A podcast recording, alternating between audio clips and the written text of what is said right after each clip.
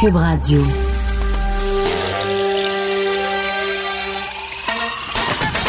Jean-François Barry. Un été pas comme les autres. Le divertissement radio de vos vacances. Cube Radio. Jean-François Barry. 26 juin aujourd'hui, fin de cette première semaine, semaine de quatre jours, toujours appréciée ici au Québec. On dirait qu'on les attend ces semaines-là et la bonne nouvelle, c'est qu'on en aura une autre la semaine prochaine. Je vous souhaite euh, une bonne fin de semaine. Il y a sûrement des gens qui nous écoutent en direct et d'autres qui vont nous écouter en différé, là, en podcast pendant que vous partez vers le chalet en fin de semaine. On va essayer de bien vous divertir là, tout au long de, des, deux, des deux prochaines heures. On a vraiment une belle émission aujourd'hui, une émission très complète, très variée. On va parler de poissons, de saumon, on va parler de sport, on va parler de voyage aussi. Évidemment, on va parler showbiz avec Anaïs. Bref, euh, vous allez passer un beau deux heures en ma compagnie. Merci d'être là. Et je veux commencer avec euh, la ville de Montréal et ses cônes oranges. Honnêtement, tu sais, dans les derniers jours, euh, dernières, semaines, derniers mois même, on n'a pas pu venir beaucoup à Montréal. On n'avait pas de raison. De toute façon, on n'avait pas le droit, puis on n'avait pas trop de raison de se déplacer. Fait que j'ai pas visité l'île euh, énormément. puis hier, mon fiston avait une pratique au Sportplex de Pierrefonds et quand on est revenu, on pouvait pas prendre le pont Champlain. Moi, j'habite à Saint-Bruno, fait qu'on pouvait pas prendre le pont Champlain euh, quand on est revenu. L'accès à la bretelle était fermé, fait que j'ai fait bon. Bon, c'est pas grave, on va aller chercher Ville-Marie. Il n'y avait pas beaucoup de, de, circulation. Mais finalement, hop, il y en avait un petit peu plus parce que tout le monde était dévié vers Ville-Marie. Mais il y a aussi de la, il y a aussi de la construction sur euh, Ville-Marie. Fait qu'on pouvait pas aller chercher Ville-Marie. Fait que là, ils nous faisaient sortir pour se retrouver à la sortie du, euh, du Centre Belle. tout le monde sur place. Là. Fait que là, hop, on se retrouve au Centre Belle. Mais là, on est à la queue leu euh, plusieurs voitures. Et là, je me dis, bon, ben, une fois sorti du Centre Belle, on tourne à droite et bang, on rentre à nouveau dans Ville-Marie. Mais non, non, non, non. Cette sortie-là aussi était fermée pour aller voir, pour aller prendre le pont Jacques-Cartier, Ville-Marie. On sort à la Mosson, on prend le pont Jacques-Cartier. Et c'est là que je me suis rendu compte. Tu sais, des fois, on voit des caricatures dans les différents quotidiens où est-ce qu'on voit plein de pancartes oranges, plein de cônes oranges, plein de flèches qui nous disent détour par là, détour par là, 720 S de l'autre côté. Euh, hier, j'aurais pris une photo. Là, j'étais au volant, fait que je ne l'ai pas fait. J'aurais pris une photo de la marée orange, honnêtement. J'avais l'impression d'être sur la ligne orange. Je pense que je prends la ligne orange pour revenir à la maison. Et euh, finalement, ben, on est allé, à un moment donné, je me suis tanné, j'ai décidé d'aller chercher le pont euh, Victoria pour revenir à la maison. Et euh, je vous dis ça donc parce, que c'est particulier, tous ces travaux. Heureusement que l'économie tourne au ralenti. C'est presque plate à dire, mais sinon, ce serait l'enfer au centre-ville. Et je vous le dis parce qu'en fin de semaine, à partir de ce soir, 23 h le pont Champlain va être fermé euh, c'est un peu compliqué. Là. Fermé à cause des bretelles, fermé, la 30 va être déviée. Honnêtement, j'ai essayé de lire ça, de démystifier tout ça.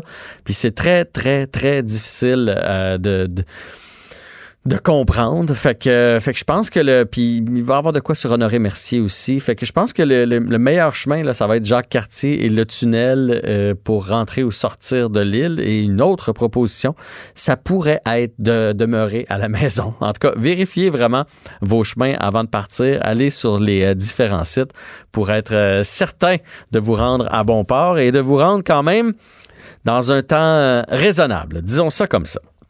Ça fait deux jours qu'on lui court après. Je suis super euh, content euh, de faire une entrevue euh, avec elle. C'est la première gardienne de but qui va être intronisée au temple de la renommée du hockey, la deuxième québécoise, la huitième joueuse seulement. Elle était déjà intronisée au temple olympique canadien depuis 2012. Elle a gagné trois médailles d'or aux Jeux olympiques. On a la chance de s'entretenir aujourd'hui avec la gardienne de but Kim Saint-Pierre. Bonjour Kim. Bonjour. Quelle belle nouvelle cette semaine. Lanny McDonald, le, le, président, euh, je ne sais pas c'est quoi son titre exactement, mais bref, c'est lui qui s'occupe du temple de la renommée. Tu as, fait le fameux appel. Et comment tu as réagi? Tu étais où? Comment ça s'est passé quand Lanny McDonald t'a appelé pour t'annoncer la grande nouvelle? Oui, exactement. C'est la, tradition que, c'est M. Lanny McDonald qui appelle les, les intronisés euh, à chaque année. Donc, euh, je savais pas trop comment c'était pour se passer parce que c'était J'étais pas certaine que ça serait cette année, vu que l'annonce se faisait seulement 15 minutes après l'appel que j'ai reçu. Donc, euh, moi, je pensais que ça serait pour euh, une autre année, mais j'ai été agréablement surprise là, de, de voir euh, un numéro de Toronto apparaître sur mon téléphone. mais quel honneur de, l'entendre officiellement là m'annoncer cette si grande nouvelle. Donc, c'était vraiment toute une journée. J'étais avec ma famille, mes deux enfants, puis mon mari. On était sur un terrain de golf. Et puis, euh, on profitait du moment. C'était la journée de congé de la Saint-Jean, donc je travaillais pas. Alors, euh, euh, ça a vraiment changé le cours de ma semaine, si je peux dire, mais pour les bonnes raisons. Puis, depuis cette annonce-là, -là, c'est incroyable, tous les messages, le support que j'ai reçu, les, euh, toutes mes coéquipiers, mes entraîneurs aussi, qui euh, avec qui on peut se rappeler de si bons souvenirs. Donc, euh, euh ouais, merci à tout le monde. C'est vraiment impressionnant de, de voir cette vague d'amour-là. Je sais que tu avais déjà une belle carrière et tu en étais sûrement très fier sans, sans le temps de la renommée du hockey. Là. Mais est-ce que ça boucle la boucle? Est-ce que c'est la cerise sur le Sunday? Est-ce que est-ce que c'est maintenant, là, on peut dire mission accomplie pour tout dans, ce, dans, dans un cas comme celui-ci?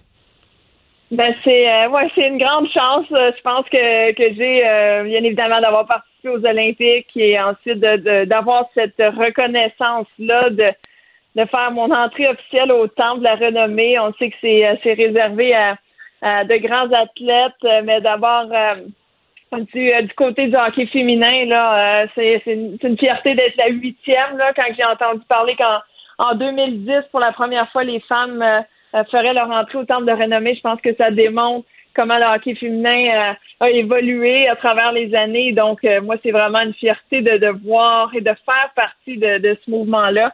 Et ça m'encourage à continuer là, à, pousser pour le sport, à inspirer les, les jeunes filles à, jouer au hockey et, et, tous les enfants aussi à, à bouger et à être actifs parce que moi, c'est euh, grâce au monde du sport là, que je suis la personne que, que je suis aujourd'hui. Puis euh, c'est vraiment un grand bonheur de, de, partager tout ça. Là. Ben, tu fais bien de le dire. Euh, on en parlait, moi et Fred, mon recherchiste, avant l'émission. Tu sais, oui, c'est important de, peut-être qu'il y a des jeunes qui rêvent puis qu'un jour vont se faire introniser ou vont aller aux Olympiques. Mais au-delà de ça, c'est de trouver une passion, de trouver notre sport, de trouver quelque chose qui va nous former en tant qu'être humain. Parce que quand on fait du sport à partir de l'âge de 12 ans, mettons, on est dans un sport-études, puis qu'après ça, bon, euh, ça se poursuit jusqu'à peut-être 20, 22 ans, puis après ça, on tombe peu importe où, que ce soit professionnel ou dans des ligues. Ça laisse des traces sur qui on va être. Et est-ce que tu réalises l'impact que vous avez sur les, jeunes filles? Parce que à ton âge, puis à la mienne, Kim, les petites filles, ça jouait à la ringuette. Hein, on va se le dire. Il n'y avait pas de ligue de petites filles. Il fallait que tu joues avec les petits garçons. Euh, d'ailleurs, toi, c'est comme ça. Tu joues avec les petits garçons, je me trompe pas?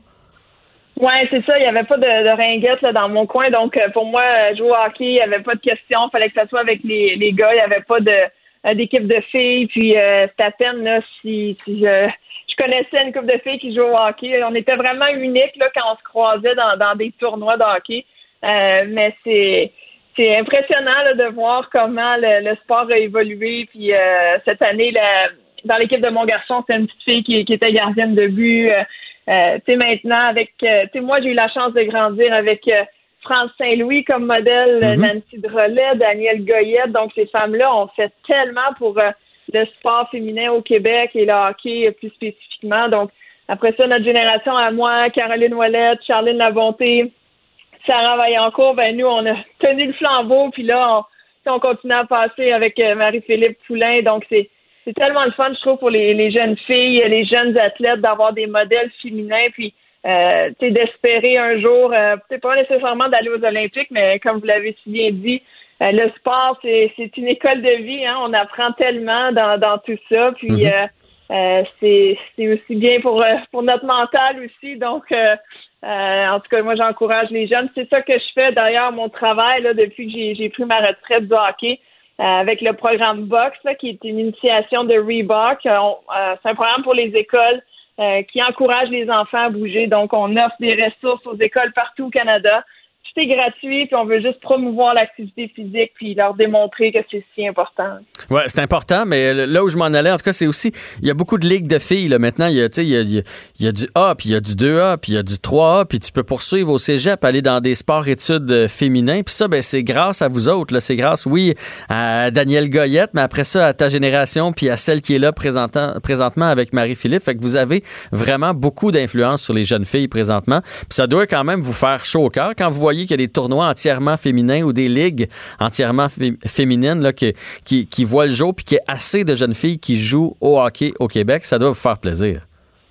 Ah ben c'est ça, c'est tellement impressionnant à chaque fois de, voir des c'est comme Caroline Ouellette, elle a un tournoi au mois de décembre depuis quelques années, puis il y a plus de 100 équipes féminines qui viennent de partout au Canada euh, pour jouer les unes contre les autres. Il y a, tellement d'écoles de hockey offertes pour les, euh, les filles, là, mhm. plusieurs anciennes joueuses là, qui s'impliquent. Donc, wow, c'est impressionnant parce que moi, euh, on les cherchait, comme je le disais, les filles dans, dans mon jeune temps. Donc, c'est c'est le fun de voir que le sport a évolué. Puis, la prochaine étape, c'est d'avoir notre ligue professionnelle. Donc, les, les, jeunes filles vont pouvoir dire, OK, moi, un jour, je vais vivre du hockey comme, comme une joueuse de basketball qui a une chance dans, dans une ligue professionnelle ou euh, les joueurs de tennis aussi. Donc, tu sais, c'est, euh, on se bat fort pour ça. Moi, je, je crois fortement que, que ça a sa place.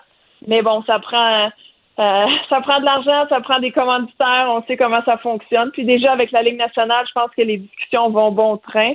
Euh, avec notre patience, euh, je suis certaine qu'on va réussir un de ces jours. Oui, mais avec la COVID, il va falloir être encore plus euh, patient parce qu'ils vont, ils vont commencer par repartir la Ligue nationale en premier, puis on verra pour la suite après.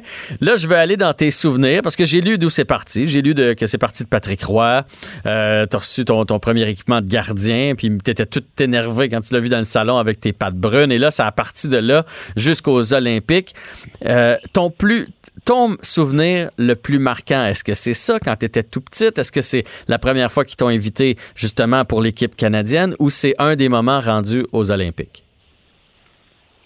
Ah ben moi, j'ai fait tellement de, de sport euh, que je rêvais d'aller aux Olympiques. Je ne savais pas ça serait dans quel sport, mais je l'avais dit à ma première entrevue, je pense, dans une télé communautaire à Châteauguay. Ah ouais. Puis moi, je vais aller aux Olympiques, mais je ne sais pas c'est dans quoi, tu sais. Puis et j'avais dit ça. Je pense que j'avais dit surtout pas en hockey parce que je savais qu'il n'y avait pas de filles. Tu sais, donc c'est c'est un peu impressionnant de, de savoir qu'après toutes ces années-là, j'ai réussi à aller aux Olympiques et en hockey féminin. Donc euh, euh d'avoir la chance en 2002 là, de, de représenter le Canada puis euh, de remporter en plus la médaille d'or.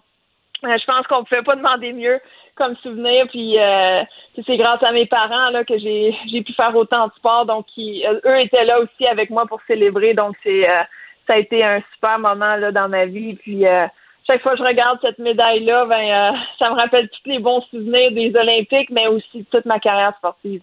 Et là, tu dois préparer un mot. Je ne sais pas si tu as commencé à penser à ça, à tes remerciements, parce que ça va être stressant. Il va y avoir quand même Kevin Lowe, euh, euh Yaron là, euh, Marianne Ossa à côté de toi. C'est pas rien. Et j'entendais cette année Guy Carbonneau qui racontait quand il a été intronisé. Puis tu sais, Guy Carbonneau, il en a vu une puis un autre. Puis il, est devenu émotif quand il, il, est venu le temps de préparer ses remerciements parce qu'il revoyait, il se revoyait voyait là, à 12 ans sa patinoire dans son coin de pays, quand il a décidé de partir de chez ses parents, tous les sacrifices qu'il a pu faire pour se rendre là. Il a comme, en écrivant ces mots, revisité, dans le fond, un peu sa vie.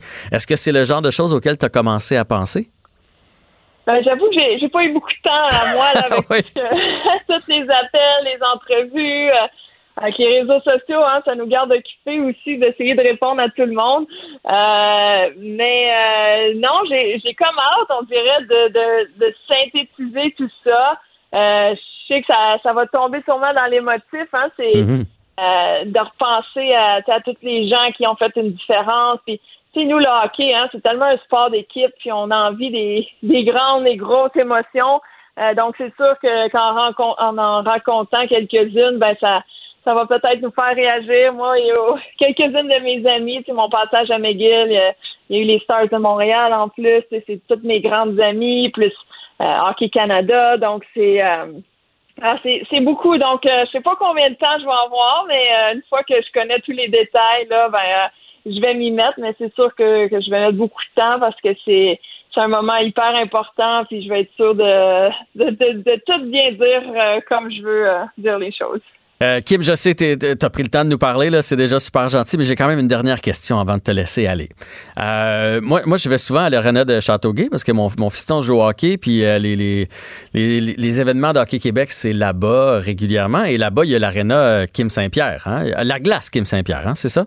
C'est juste une glace. C'est pas l'arène. C'est une glace qui est à toi. Il y a des belles photos de toi sur le mur. Donc, déjà, toi, tu laissais ta marque parce que bon, il y a, cette glace-là qui porte ton nom. On va, dans, dans l'histoire, on va toujours se souvenir de toi, la, la, première gardienne de but qui a été intronisée et tout et tout. Mais, mais est-ce que ça, le soir, quand tu t'es couché ou dans, dans tes rêves les plus fous, est-ce que tu t'es dit, moi, mon nom, mon nom, ma face, ma photo, mes statistiques, mon pedigree vont être là pour toujours. Un jour, mes enfants vont peut-être passer au temple de la renommée ou mes, mes arrière euh, vont passer là puis vont dire, regarde, c'est, grand-maman là, qui est là. Donc, donc, tu vas être là pour l'éternité. Est-ce que tu y as pensé à ça?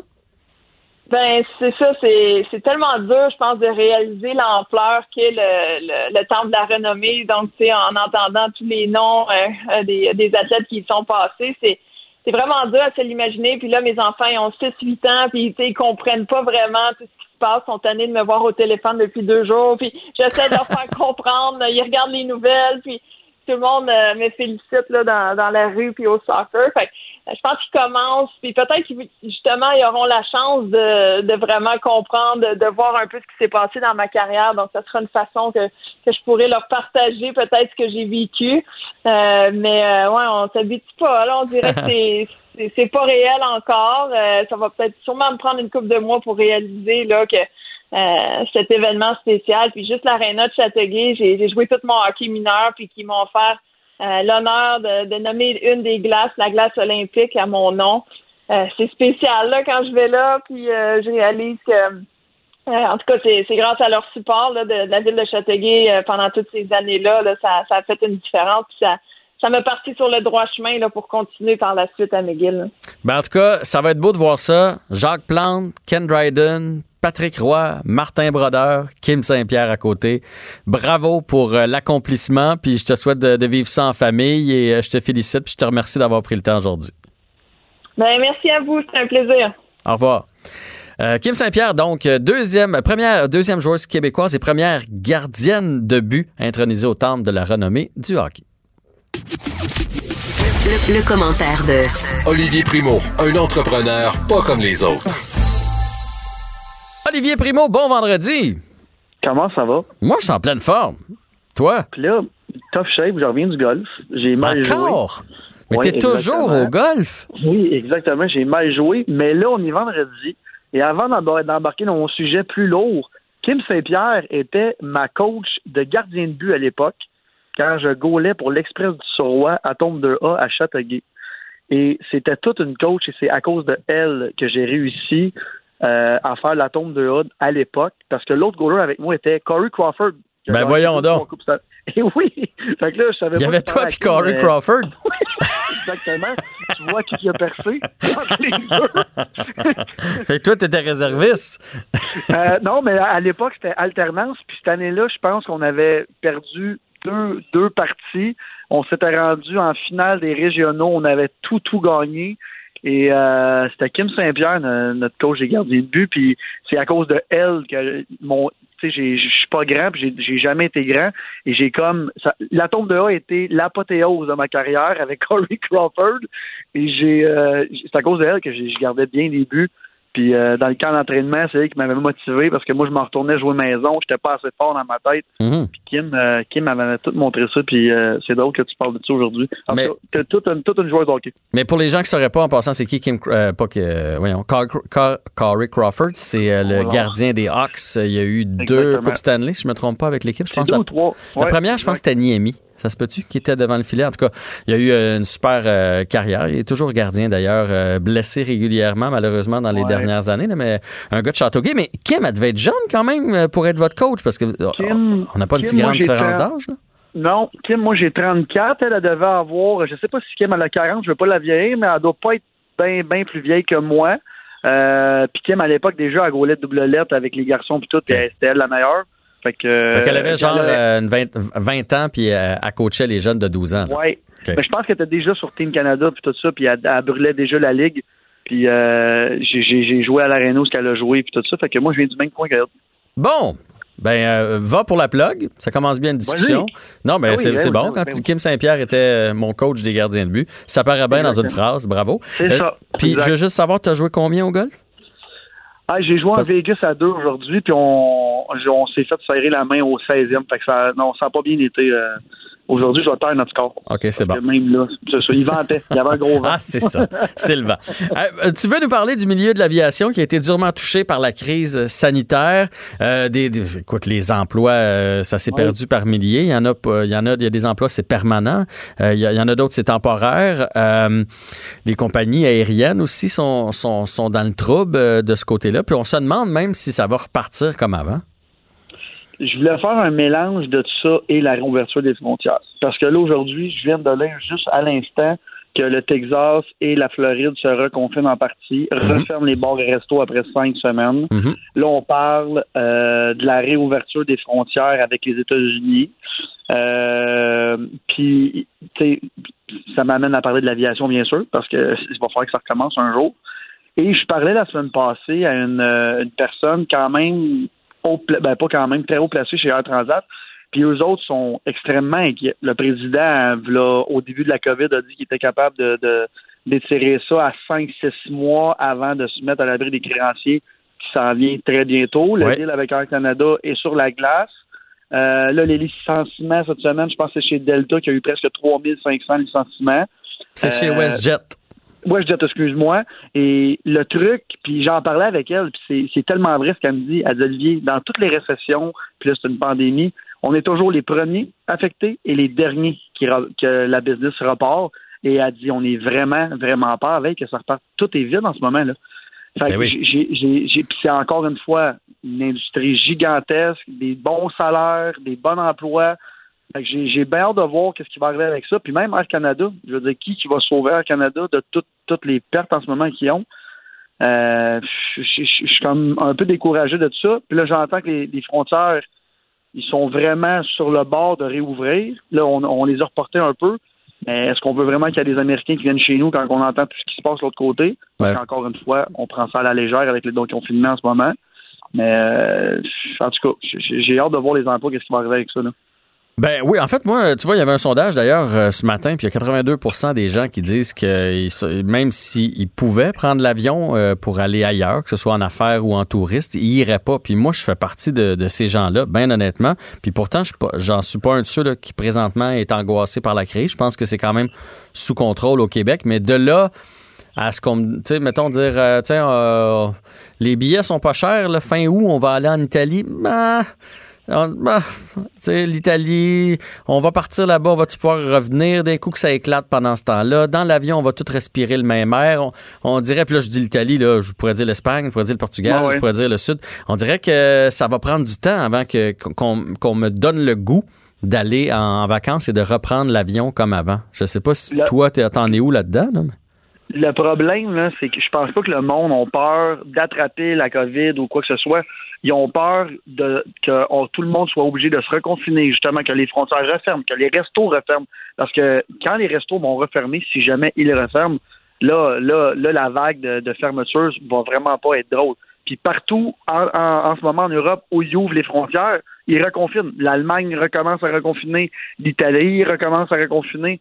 Fait on les voit tous, les messages en ce moment que tout le monde est révolté contre le gouvernement là, à cause que ils veulent, ils veulent, ils veulent leur liberté et tout ça. On comprend. Mhm. Mais on a élu démocratiquement un gouvernement qui décide pour nous, puis c'est correct. Fait que s'ils décident qu'on reconfine, ben on reconfine. Puis on, la deuxième fameuse vague, je nous la souhaite pas, vraiment pas. Là, on voit que les cas sont vraiment stables et bas. Mais euh, au sud de la frontière, ici, c'est une catastrophe en ce moment-là. Oui, oui. Euh, eux autres, c'est une catastrophe. Là. Fait qu'en Floride, là, les Québécois qui pensent retourner en Floride, puis j'en entends dire, moi, la seconde que les frontières réouvrent, je m'en vais de l'autre côté. Premièrement, pour rassurer tout le monde et euh, désassurer tout le monde, il n'y a aucune compagnie d'assurance en ce moment qui couvre la COVID aux États-Unis si tu es un Canadien. Il n'y a personne encore qui s'est lancé là-dedans. Fait que ça, ça, veut dire que si tu arrives de quoi là-bas, tu es malade là-bas, là, tu peux te ruiner. Tu peux y laisser euh, ta chemise, ta maison, tout ce que tu voudras, parce que là-bas, il n'y a pas de carte soleil. Là. Non, non, non, non. Le, monde qui, ont, qui sont jamais allés aux États-Unis, là-bas, quand tu rentres aux États-Unis, ça coûte, en partant, 50 000. T'as un rhume, ça coûte ça, là. Fait que, tu sais, j'avais une discussion avec un, de mes oncles, une, une maison au Mexique. Il a appelé son assureur, puis il a dit si tu y vas, t'as le droit, vas-y, mais on t'assure pas. Fait qu'il y en a-tu un qui va, qui va, qui va être le premier à dire OK, c'est beau, je lève la main, on donne l'assurance, la COVID. Elle va coûter combien?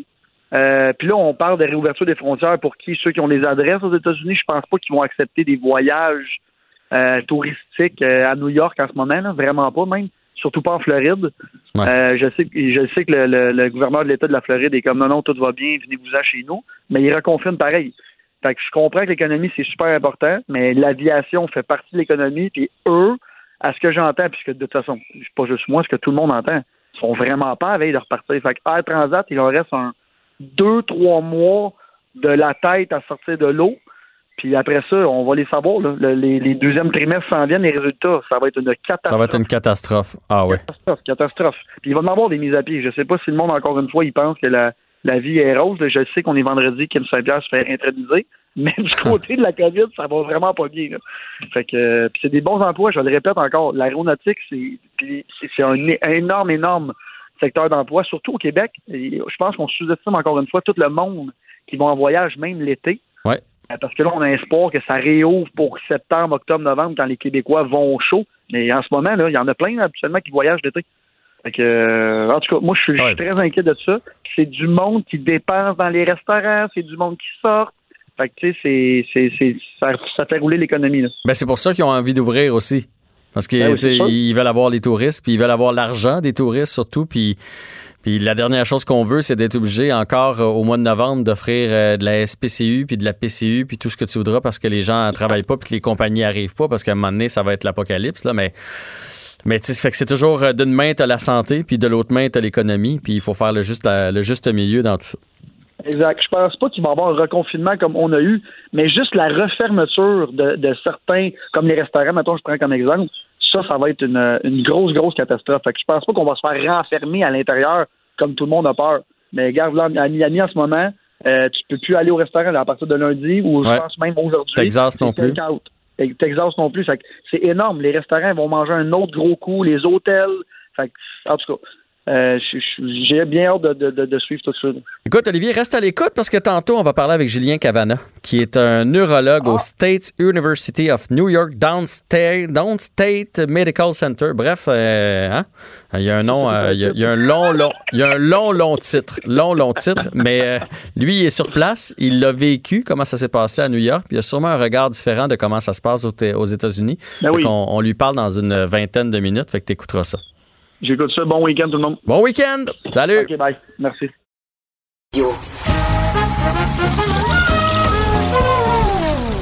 Ben non, il n'y a pas de quiz. Mais Jean-François vous donne quand même les réponses à vos questions.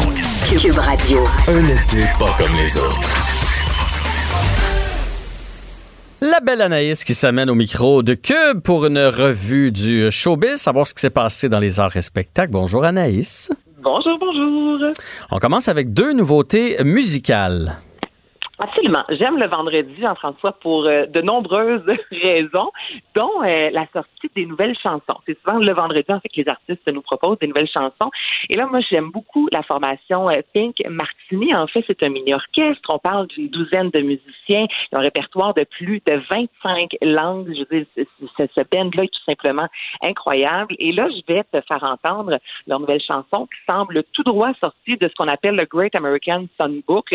Euh, Songbook, en fait, donc le grand répertoire américain de la chanson. Et ça, pour vous situer, là, c'est vraiment la musique pop avec un petit son jazz euh, apparu dans les années 20 jusque dans les années 60. Là, J'ai comme envie de mettre une grosse robe taille haute et d'écouter Let's Be Friends. I'm a ham, happy as a clam. Let's be friends. Why hold your horses? Let's join forces. Hey, j'adore ça. Mais euh, ça fait tellement euh, film des années euh, 30, euh, 40 là, genre hey, c'est mais ça fait ensoleillé en même temps puis c'est un c'est quelque chose qu'on entend rarement. J'adore. Ah, tellement, mais sais, on oublie souvent de mettre ce genre de musique-là, ce fameux 5 à 7, justement, là où là, le soleil commence à se coucher, on prend justement un bon martini apérol spritz. Et là, cette musique-là, il y a quelque chose d'envoûtant, de charmeur. Moi, je suis littéralement tombée en amour avec euh, leur nouvelle chanson Let's Be Friends dès vraiment le premier écoute. Donc, mettez ça dans votre liste d'écoute là, en fin de semaine avec le soleil. Là, c'est vraiment du bonheur. Toi qui es un fan de la piscine à Ben- Saint-Bruno, l'après-midi, ça s'écoute bien. Écoute, je voyais la comédie musicale là, euh, là-dessus. D'ailleurs, Jo- Joanie va nous refaire jouer l'extrait, puis je vous dis exactement ce qui se passe pendant ce temps-là. ma blonde, là, ma blonde euh, sort avec une petite bière. Elle s'en vient me porter ça sur le bord de la piscine. Et ma fille la suit avec un plat de ribs à grignoter, comme ça, pendant que mon fils est sur le zèbre géant gonflable dans le milieu de la piscine. Et les deux filles ont des petites robes soleil et ils s'en viennent sur la pointe des pieds. C'est tout ça que tu voyais, toi aussi? Hey. Non, mais je le vois, là, honnêtement, c'est un cinéaste euh, hors pair. Non, mais je le vois, je le vois, je le file. Non, mais c'est vrai que ça fait, honnêtement, là, tu mets ça en, trame sonore de, ton été. je trouve que c'est une, euh, une très belle chanson. Fait que Pink Martini à découvrir. Et on enchaîne avec Suzy Villeneuve.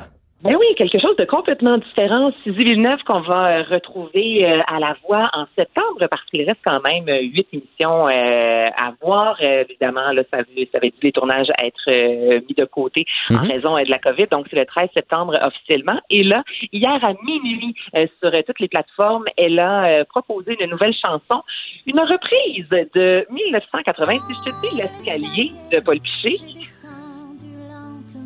Parce que sans raison, j'aurais remonté. Parce que sans raison, j'allais devant.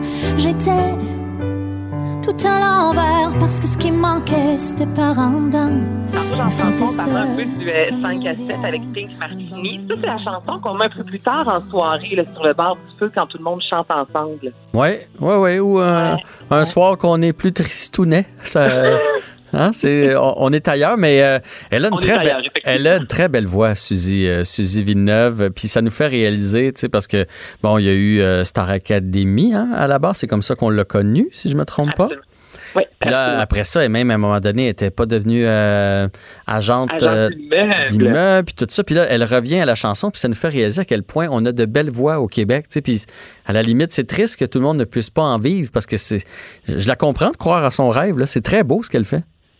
Mais oui, puis la, la beauté en plus, c'est qu'on n'a pas seulement une voix comme ça, on en a deux parce que les deux sœurs ont une voix Ouais. très similaire qui est tout simplement magnifique. Hier, on parlait justement de, de, de chant, puis toi, tu nous disais tu sais, que tu chantes relativement bien, tu t'en Ben sors bien pas comme eux autres là quand même. Hein? Mais elle, ces deux sœurs-là, je veux dire, c'est incroyable. Lorsqu'on l'a revue euh, à la voix cette année, au bout de quelques secondes à peine, tout le Québec sur les médias sociaux, on voyait, les gens ont reconnu Suzy Villeneuve. On n'avait même pas encore vu son euh, sa silhouette, en fait, sur scène, que déjà on reconnaissait. C'est vraiment, ce sont deux voix qui nous ont marqués, avec évidemment, comme tu dis, Star Academy. En 2003, si je me trompe pas, c'est la première cuvée en même temps que Marimé et Émilie Bégin.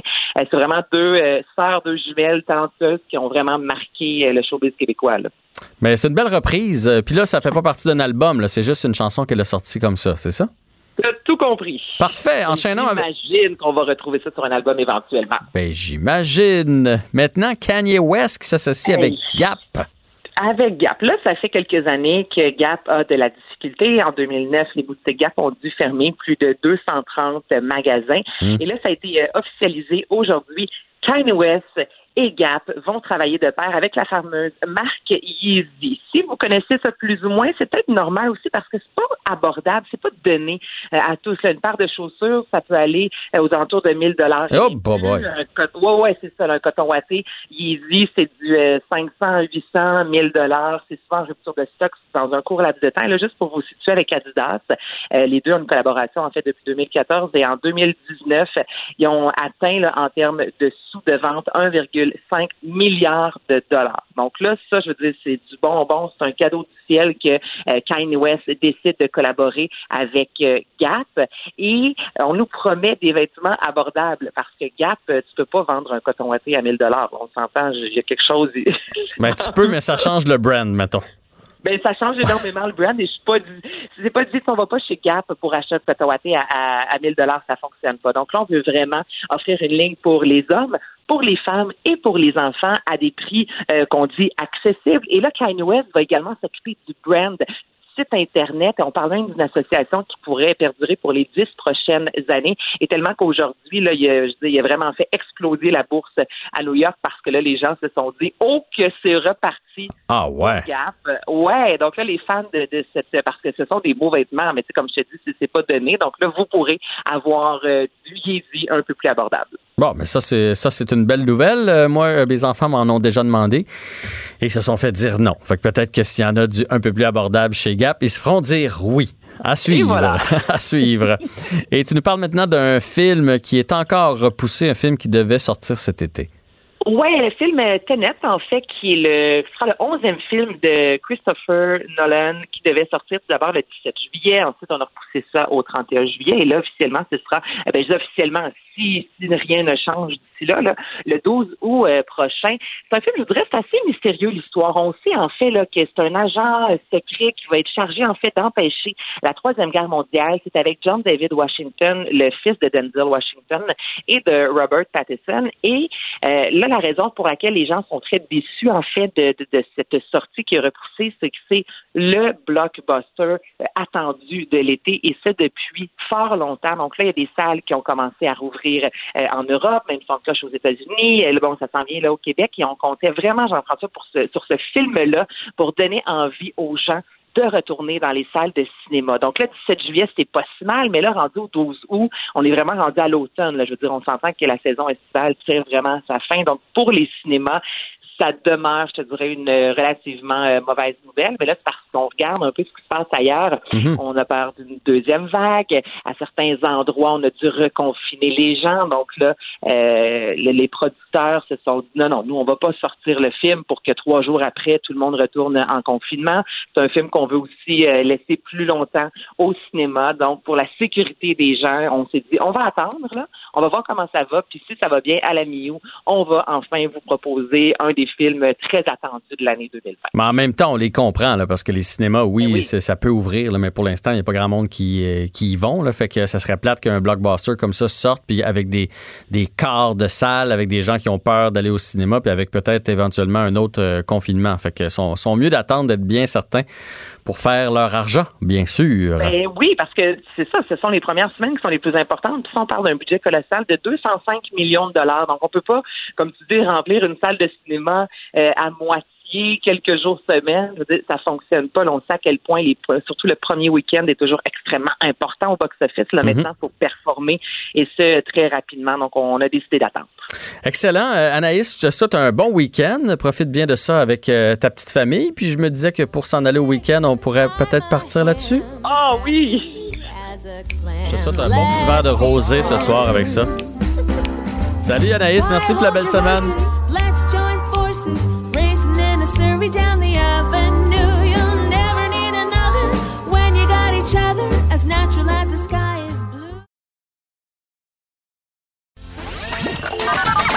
Jean-François Barry.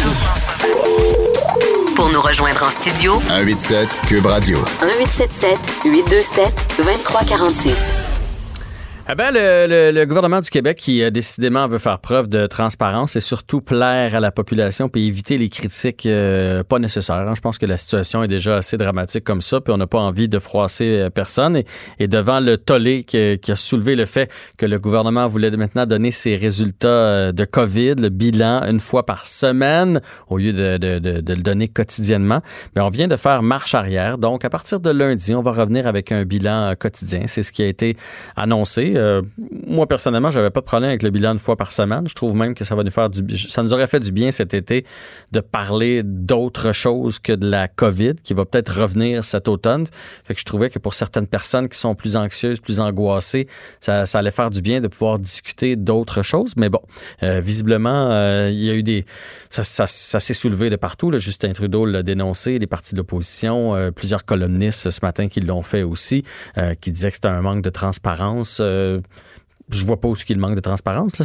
Ça, c'est bien honnêtement. Je ils vont le donner à chaque semaine quand même. C'est pas comme, s'il y avait l'intention de plus le donner ou de nous cacher des, des faits, des statistiques. C'est juste qu'il voulait les, les, ramasser, être bien certain de ce qu'elle allait, donner, de le donner seulement une fois par semaine. Mais bref, il y en a beaucoup qui disaient qu'en faisant, en le donnant pas tous les jours, que les gens allaient oublier qu'on était encore en pandémie et que c'était pas réglé. Fait que ne serait-ce que pour ça, c'est peut-être une bonne nouvelle. Parce qu'on veut que les gens continuent de faire attention.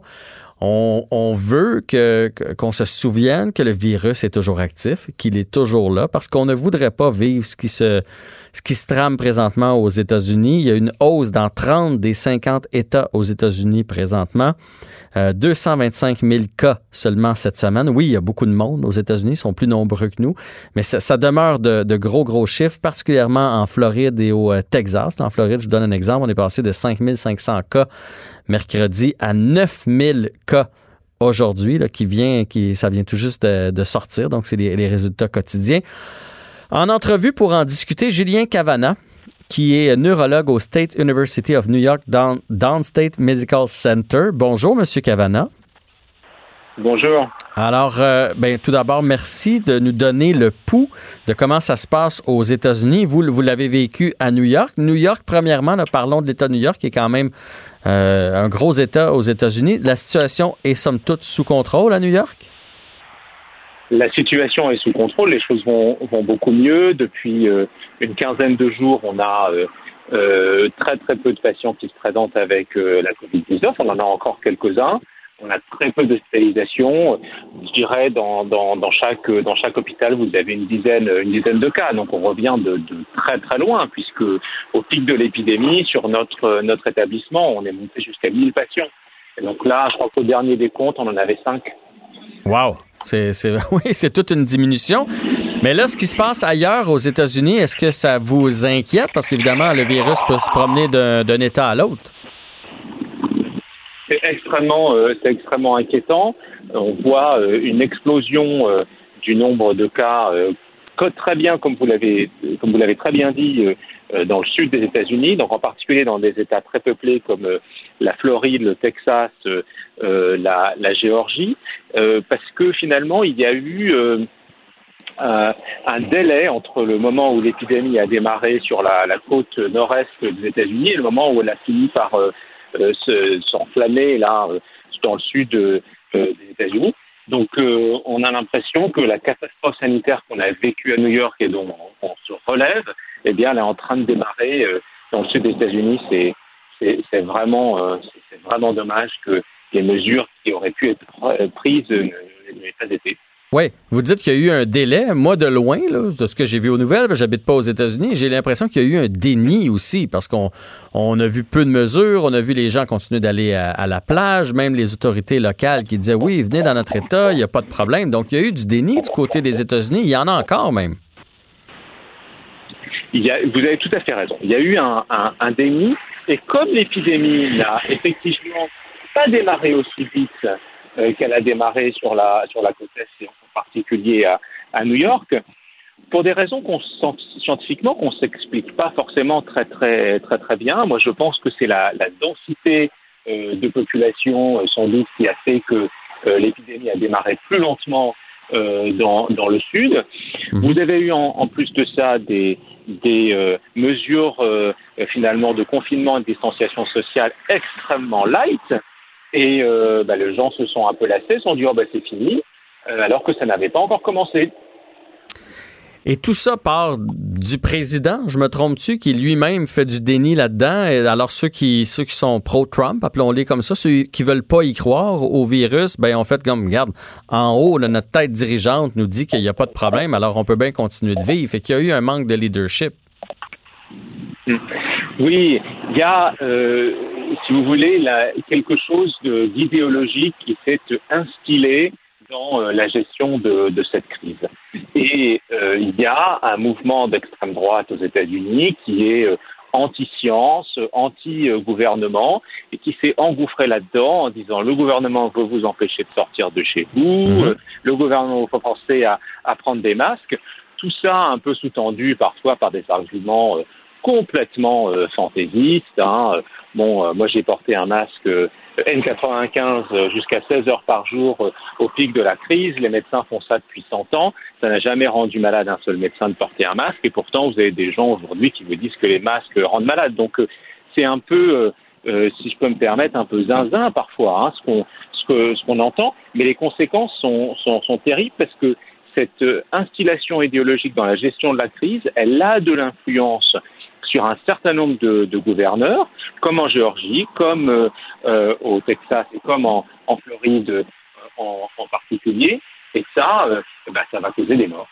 Oui, ça va causer des ça va causer des morts. Euh, ça va causer des problèmes aussi dans les dans les hôpitaux, bien sûr. Donc, je suis en entrevue avec Julien Cavana, qui est neurologue euh, à New York. Et c'est quoi la situation dans les hôpitaux? Parce qu'on sait que la situation est très différente aux États-Unis par, rapport au, Québec. Là, ici, on peut euh, se pointer, on se fait soigner sans sans aucun problème. C'est gratuit, disons ça comme ça. Aux États-Unis, c'est pas le cas. est-ce que ça déborde présentement? Est-ce que les gens ont peur d'y aller parce qu'ils veulent, tu sais, il est mieux être malade à la maison plutôt que d'y aller et d'être obligé de payer. Ça se passe comment? Alors, euh, déjà, 80% de la, population américaine est, assurée, mais le problème, c'est que euh, les gens qui sont assurés, souvent, sont mal assurés. Et donc, euh, ils savent que malgré leur assurance, ils risquent de recevoir une facture. Le gouvernement fédéral, le Congrès, a malgré tout voté une loi pour dire qu'il n'y aura pas de franchise pour les soins relatif à la Covid-19. Ça veut dire que, vous savez, vous avez des assurances aux États-Unis, même si vous êtes assuré, vous n'êtes pas remboursé sur les premiers 5 euh, ou 7 000 dollars de dépenses euh, de santé. Donc, euh, ça, ça fait un peu peur aux gens. Ça, ça s'applique pas pour la Covid-19. La Covid-19, vous êtes remboursé au premier dollar dépensé. Mais encore, faut-il que les gens le sachent et que les gens le croient. Et donc, on l'a vu à New York, et je pense que le phénomène sera encore pire dans, dans le Sud, les gens qui ne sont pas assurés ou mal assurés, euh, finalement, euh, vont, vont, retarder leur, euh, leur accès aux soins, retarder leur prise en charge par peur de recevoir euh, euh, une facture. Le paradoxe, en plus, c'est que plus vous retardez les soins, plus ça coûte cher parce que c'est un plateau technique euh, quand les gens sont très très malades qui coûte évidemment beaucoup plus cher. Mais la réalité, elle reste quand même celle-ci. Est-ce que vous croyez, parce qu'on est à peu près là, à, puis là, je veux, veux pas rentrer dans le débat euh, euh, George Floyd, mais reste qu'on est à environ euh, entre deux et trois semaines après les nombreuses manifestations. Puis il y a plusieurs personnes qui disaient dans ces manifestations-là, évidemment, là, on pensait plus à la, à la COVID, on pensait seulement à, à, manifester pour cette cause qui est très noble, mais reste que peu de gens respectaient la distanciation, bien sûr, peu de gens portaient des masques. Est-ce que vous pensez qu'il y a une cause à effet euh, les manifestations qui, qui, ont fait en sorte que les gens se sont euh, donné le virus entre eux? Alors ça, on, pourra le, savoir en faisant, euh, en traçant les, les, contacts, en essayant de remonter les chaînes de contamination. Mais les données dont on dispose semblent nous montrer que les contaminations sont le plus souvent dans des endroits qui sont clos. Hein, mhm. avec des contacts prolongés sans masque. Autrement dit, à l'extérieur, hein, si vous êtes dehors et qu'il y a un minimum de distanciation sociale, les, risques de contamination sont beaucoup plus faibles. Donc moi je pense qu'on va s'apercevoir que euh, certain nombre de ces, de ces chaînes de contamination ont démarré dans des bars, dans des clubs, dans des euh, finalement au domicile euh, des, des, gens et, pas forcément dans euh, euh, des événements euh, qui se déroulent à l'extérieur dehors. Mais si on a les, les, le, contact pricing, hein, comme on dit, mhm. on aura peut-être un raffinement de ces données-là. Oui, mais c'est ce que tout le monde dit qui est vraiment virulent à l'intérieur, ce, ce virus-là. D'ailleurs, c'est ce qui nous inquiète, nous, ici au Québec, parce qu'à partir de septembre, octobre, euh, malheureusement, la, majorité des activités se font à l'intérieur ici. Donc, euh, on pourrait de nouveau être confiné à cause de ce scénario-là, puis on ne le souhaite pas. Si je vous demandais, là, si, on, si on veut contrôler, parce que là, on veut pas le, nombre de cas doubles, puis le ministre Legault ici nous l'a bien expliqué là, dans une conférence de presse que quand on est porteur, on infecte euh, sur quatre personnes, on en infecte deux, et là, ça se multiplie. Là, on a passé de 5 000 cas en Floride à 9 000. On veut pas que ça monte à 15 000 demain, puis à 25 25 000 après-demain. C'est ça qu'on veut pas qu'il arrive. Ce serait quoi les mesures? Est-ce qu'on confine complètement la population ou on y va graduellement, selon vous? Alors, ça dépend vraiment du stade où vous êtes dans, l'épidémie. Ce qui est très compliqué avec ce virus, c'est que vous avez 15 jours systématiquement de retard. C'est-à-dire que quand vous voyez 9000 cas aujourd'hui, c'est un peu finalement euh, ce qui se passait il y, a, il, y a, il y a 15 jours. Donc vous êtes hmm. tout le temps euh, derrière. Euh, ce qu'il faut faire, c'est investir massivement dans, euh, dans, dans les tests. Il n'y a qu'en testant euh, euh, la population de façon massive qu'on peut euh, savoir si le virus est présent. Donc, à un moment donné, si vous voulez, on ne peut pas confiner toute une population, voilà, ad vitam tout l'été, puis après tout l'hiver, etc. Il faut cibler les populations, les tester dans l'environnement pour savoir quelle est la, progression du virus et probablement euh, limiter euh, la, la, circulation euh, du virus. On va sans doute avoir des, phénomènes où un certain nombre de collectivités locales vont un peu se, se, barricader. voilà, ça va faire partie du, nouveau normal, en, entre guillemets, mais je suis pas sûr que euh, le confinement euh, total de la population soit, soit toujours euh, nécessaire. Ça va dépendre de la réalité locale et c'est là où les épidémiologistes vont pouvoir nous aider. Donc, il faut leur donner les moyens de travailler.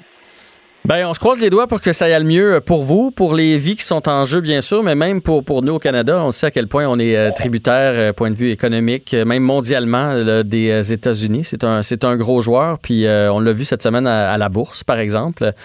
plus il y a de cas aux États-Unis, plus la situation est incertaine, plus tout le reste de la planète en souffre. Alors, on va souhaiter que ça se mette à bien aller. Monsieur Cavana, merci beaucoup d'avoir pris du temps pour nous aujourd'hui. C'est moi qui vous remercie. Bonne fin d'après-midi. Vous aussi. Julien Cavana, donc neurologue du côté de New York. Jean-François Barry. Un retour à la maison aussi rafraîchissant que votre air climatisé dans le tapis. Cube Radio. Un été pas comme les autres. Le, commentaire de Félix Séguin, un journaliste d'enquête pas comme les autres. Oui, Félix, l'encyclopédie Séguin qui euh, s'amène au micro. Euh, j'ai déjà hâte de, j'ai déjà hâte de te parler. Je regarde tes sujets à chaque jour, je fais comme oh yes, il va nous expliquer ça. C'est parfait, Félix. Euh, ben merci d'être là. Aujourd'hui, on va parler de l'UPAC, de l'UPAC qui abandonne une enquête qui s'intitulait Modestie. Et pour résumer aux gens, dans le fond, c'est des, des plaques de béton qui, auraient dû être installés au train de l'Est, euh, qui l'ont peut-être été, parce que ça n'a pas été prouvé, mais eux avaient des doutes que ça avait été installé chez Suzanne Bibot, euh, la sœur de Marc Bibot. C'est bien ça? C'est bien ça. Tu résumes euh, avec brio cette histoire-là, simplement. Et, d'abord, Madame Bibot, qui est la sœur de Marc Bibot, oui, le grand argentier du Parti libéral du Québec, ou ex-grand argentier, devrais-je dire. Donc, c'est une autre enquête qui vise l'entourage du Parti libéral du Québec qui, euh, qui tombe à l'eau finalement sept ans après avoir commencé ses vérifications dans ce dossier-là. L'UPAC a annoncé hier euh, que finalement le projet Modestie là, ne résisterait probablement pas au test des tribunaux euh, et on l'abandonne. Alors c'est en fait c'est un peu pour plusieurs désolant parce que le, le fer de lance des enquêtes de l'UPAC qui a été créé, je te le rappelle, à la suite des scandales de corruption, dans la construction, de financement aussi alternatif, disons ça poliment, des partis politiques et illégal aussi. Alors, l'UPAC a annoncé ça par voie de communiqué. Euh, et pour te citer là son communiqué, là, ben ce qu'on dit, c'est pas grand chose en fait. Euh, c'est que c'est que c'est que c'est terminé. c'est juste ça. C'est terminé. On continue pas. Euh, ça mentionne euh, ni les suspects de l'enquête. Le communiqué parle même pas des suspects dans cette enquête-là, même pas que euh, de quel chantier de l'AMT il s'agissait. Toi, tu y as fait référence, c'était effectivement euh, le train, le train de l'Est. Alors, euh, les policiers, quand ils ont commencé cette enquête-là, c'est qu'ils ont reçu justement des infos, et ces infos-là leur permettaient de croire qu'il y a au moins une partie des matériaux qui étaient destinés au projet du train de l'Est qui ont été détournés à la maison de Suzanne Libault, la C'était des panneaux préfabriqués qui auraient servi à la construction d'un patio d'une demeure très luxueuse et ça a donné lieu à des images, Jean-François, qui ont fait école. Je sais pas si tu te rappelles de, de ça, l'hélicoptère TVA survolait la scène à ce moment-là, puis on voyait des enquêteurs de SQ avec des pelles. Mhm. Et là, on, a, on essaie de comprendre euh, qu'est-ce qu'il faut, pourquoi, je veux dire, pourquoi ils pètent la, la, la, galerie? C'est quoi, quoi l'affaire? Et en- évidemment, en rétrospective, on comprend qu'ils voulaient découvrir où étaient situées les fameuses dalles euh, en question. Puis ces dalles-là, ben, puisque ça, ça c'était destiné à l'AMT, c'était payé par des fonds publics. Donc, il n'y avait pas de lien que ça puisse aboutir dans la cour de Mme Bibot. Alors, le, le mystère planera toujours sur Ouais. cette, euh, cette enquête-là. Puis l'IPAC a assuré qu'elle l'avait menée selon les règles de l'art. Puis, euh, puis euh, les juges ont autorisé des... Tu sais, oublie pas une chose dans ça. Si les policiers se sont rendus perquisitionnés chez Suzanne Bibot, c'est qu'il y a un juge qui avait trouvé assez solide euh, les informations qui lui avaient été soumises pour autoriser cette perquisition-là. On perquisitionne pas chez toi, Jean-François, sans mandat. Il y a un juge ben non. qui dit, ben non, il y a un juge qui dit, ouais, voilà, j'ai le motif raisonnable de croire que, euh, qu'il y a un crime qui a été commis. Alors, tu vois, on autorise la perquisition, mais on n'est pas capable de se rendre à l'accusation. Ouais, ou on sait qu'on va se faire débouter de toute façon en cours, fait qu'on on aime autant pas y aller. Puis on s'entend qu'avant de donner le mandat d'aller fouiller les tuiles, ils savaient en plus de ça à, à qui ils s'adressaient, fait qu'ils ont pensé à deux fois. Fait que s'ils sont allés à la base parce qu'ils ils croyaient vraiment qu'il y avait quelque chose. Mais dis-moi, Félix, parce que ça fait plusieurs enquêtes là, finalement euh, qui tombent là, à propos du, du- du Parti Oui. libéral de ces années-là.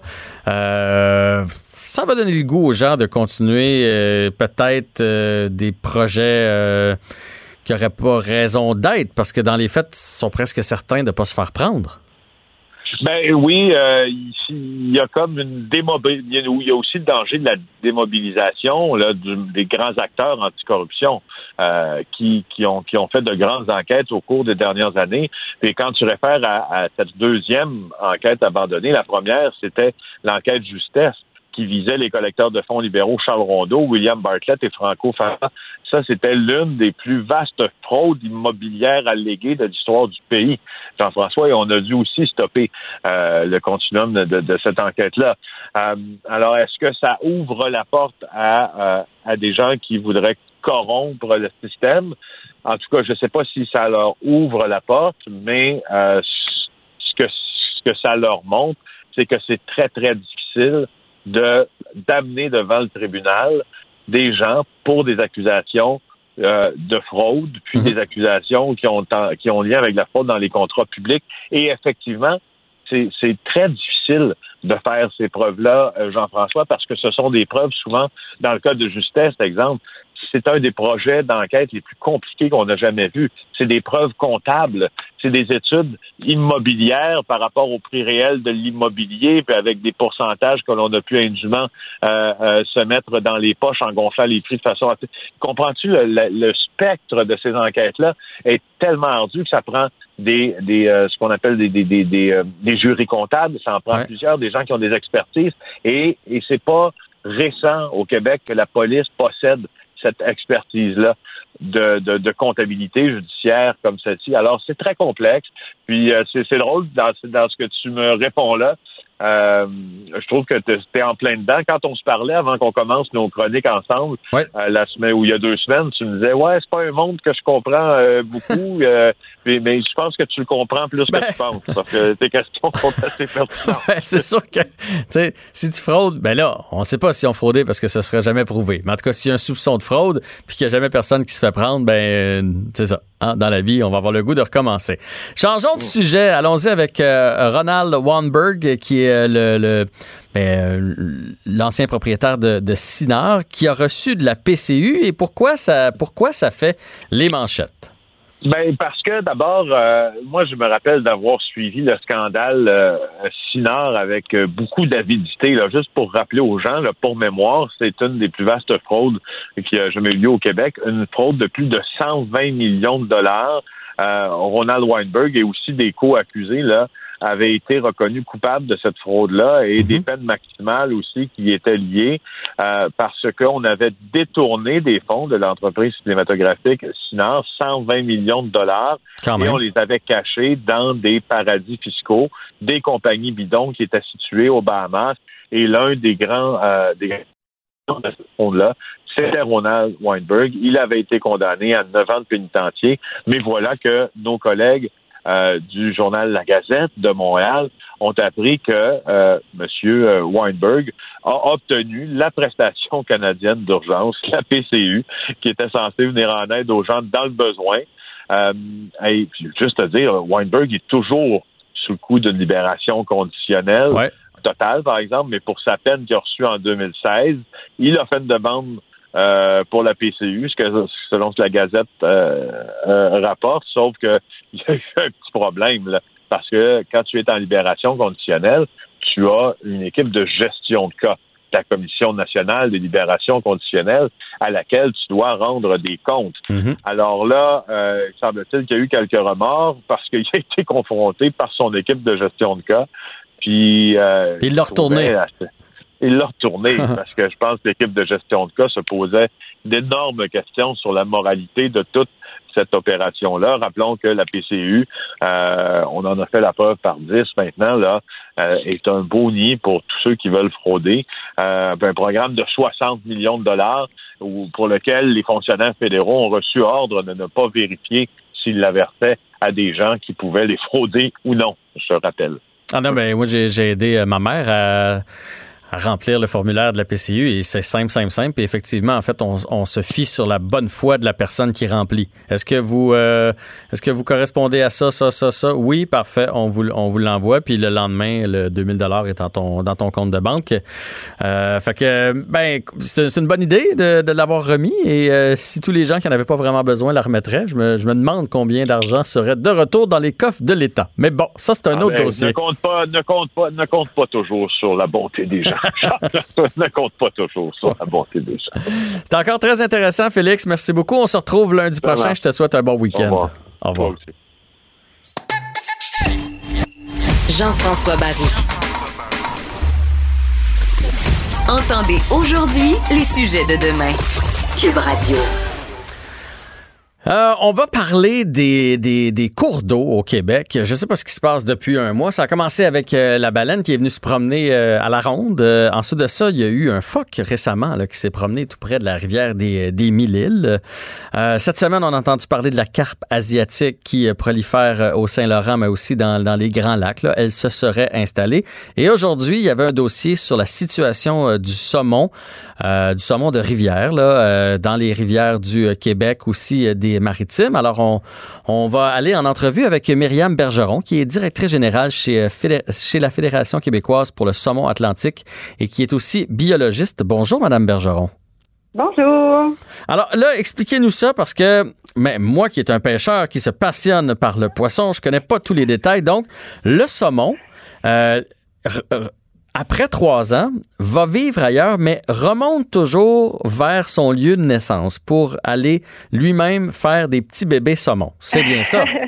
ben exactement. Dans le fond, euh, les saumons se reproduisent euh, en rivière.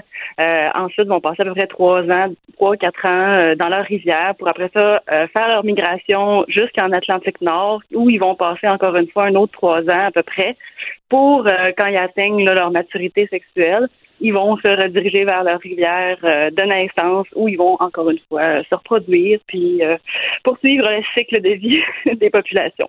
Alors déjà, ils se donnent ça dur, on va se le dire. Là. Déjà, c'est pas évident pour les, les, saumons de faire toute cette, cette route-là. et là, le bilan, dans le fond, ce qu'on apprend, c'est que depuis 49 ans, c'est le troisième pire bilan pour le nombre de saumons qui reviennent dans les fosses à saumons ici là, pour frayer. Cette année, ça a été le troisième pire bilan, c'est ça?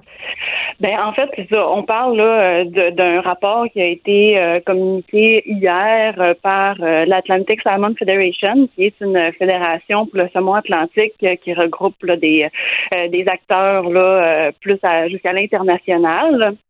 donc c'est un bilan quand même qui est qui fait état là, plutôt de l'Amérique du Nord. Donc c'est sûr qu'on observe ce déclin là un peu partout, puis on peut voir que en mer il y a des euh, au niveau de la, baisse du taux de retour mhm. euh, vers les rivières des reproducteurs un peu partout. Grosso modo, euh, on, voit ce déclin-là. Donc, ça nous indique que dans les secteurs d'alimentation importants dans l'Atlantique Nord. les plus gros secteurs se situent vers la pointe nord-est, sud-est, pardon, du Groenland il y, a, des choses qui se passent qui font ou sur leur route migratoire qui fait en sorte que euh, il, y a, moins de retour euh, des géniteurs vers leur rivière au fil des années. Bon, évidemment, l'humain est, toujours en cause dans ce genre d'affaires-là à cause des barrages, à cause de notre pollution, à cause de, bon, les poissons ont la vie dure avec, euh, avec l'être humain. Mais là, vous allez devoir me parler aussi euh, d'aquaculture parce que à cause de notre aquaculture, à cause de, des, des, saumons, dans le fond, qu'on a, qu'on a créés, euh, eux peuvent attraper le pouls de mer et après ça, le transmettre au saumon d'origine. Mais là, je suis pas, je suis pas aussi bon que vous. Fait expliquez-nous ça dans des vrais termes. Ben c'est ça. Quand on parle de la diminution du taux de retour euh, des géniteurs vers les rivières, on parle plus d'enjeux qui sont associés avec euh, les, modifications euh, de l'environnement par les changements climatiques, par exemple, la, les, modifications au niveau de la chaîne trophique, peut-être des, des, de la pression de différents prédateurs ou autres, mm-hmm. les barrages, l'aquaculture. Il y a, y, a, un impact qui est qui est plus proximal, qui soit plus proche des rivières parce que euh, ça sera pas euh, l'aquaculture, par exemple, va se faire plutôt proche des côtes, pas en, très haute mer, là, en plein milieu de l'Atlantique Nord. Cependant, euh, c'est vrai que ça, a un impact. Il y a plusieurs maladies qui sont qui sont transmises aux populations sauvages par euh, les populations de saumon élevées. Euh, il y a le pouls de mer qui est un parasite, mais il y en a d'autres aussi. Il y a l'anémie infectieuse du saumon qui est une, euh, infection virale qui est, dangereuse aussi de laquelle on s'inquiète. c'est certain qu'il y, a, des, des informations qui nous indiquent qu'effectivement, l'aquaculture peut avoir un impact très important sur euh, les populations de saumon sauvage. Heureusement, au Québec, euh, il n'y a pas encore d'aquaculture comme ça.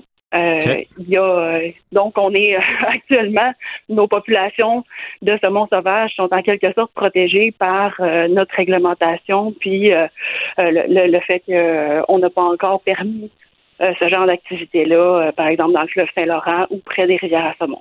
ben D'ailleurs, dans cet article-là qui est paru aujourd'hui, on apprend que le Québec fait quand même belle figure. Euh, ça, c'est une bonne nouvelle. Et là, moi, moi qui est un pêcheur, je suis surpris d'apprendre que entre autres, la remise à l'eau fonctionne. Il y a plusieurs pêcheurs présentement qui, au lieu de garder le poisson, veulent, veulent continuer de pratiquer leur sport et qu'il y ait du poisson pour les générations à venir. Donc, ils attrapent le poisson, ils en prennent soin, ils font attention en, décrochant l'hameçon et ils le remettent à l'eau. Et ça, c'est quelque chose qui fonctionne vraiment, qui, qui peut avoir des, euh, des effets à long terme. Ben oui, euh, oui, exactement. Mais je pense que tu il y a, le fait qu'on se soit doté au Québec, euh, c'est d'une part, oui, le, ministère Forêt Faune Parc a, euh, en collaboration avec les acteurs du milieu, a mis en place un plan de gestion pour le saumon atlantique. Donc, c'est certain qu'on a mis beaucoup de l'avant l'importance de la remise à l'eau puis l'intérêt de la remise à l'eau. Donc, il y a un mouvement, il y il y a plusieurs personnes qui ont adhéré euh, à cette vision-là. Puis d'autre part, avec le plan de gestion, on a un meilleur contrôle aussi euh, du nombre de, de captures. Ici au mhm. Québec, euh, mhm. justement, la, la, la, déclaration des captures est obligatoire. Donc, on a vraiment un portrait très juste, en fait, des, des, captures qui sont faites dans la pêche sportive. Donc, un, un, suivi très serré de, de, de l'évolution de nos rivières permet d'avoir une gestion plus fine puis de, une meilleure euh, réaction là, face à, aux modifications, aux changements dans les populations. Ben, tant mieux si l'éducation fonctionne parce qu'il y en a encore beaucoup à faire. là. Moi, je, moi, je le dis à tout le monde. là, des fois, mettons, euh, quelqu'un, parce qu'ils savent que j'ai- j'aime la pêche, m'envoie une photo d'un d'un achigan, un beau gros achigan. Puis là, je fais, oui, mais lui, c'est un géniteur. Puis là, t'es pas en bonne période pour le garder. Il, il- il aurait fallu que tu le remettes à l'eau. Malheureusement, il y a bien des gens, entre autres cette année, parce qu'on n'avait rien à faire au mois de mai, il y a bien des gens qui ont pêché les rivières sans savoir s'il y avait le droit ou pas de garder l'espèce, puis sans savoir si c'était la bonne longueur ou pas. J'en entrevue avec Myriam Bergeron, donc di- directrice générale de la Fondation québécoise pour le saumon d'Atlantique et qui est aussi biologiste. Et euh, comme dernier petit sujet, je vais parler avec vous de la carpe asiatique.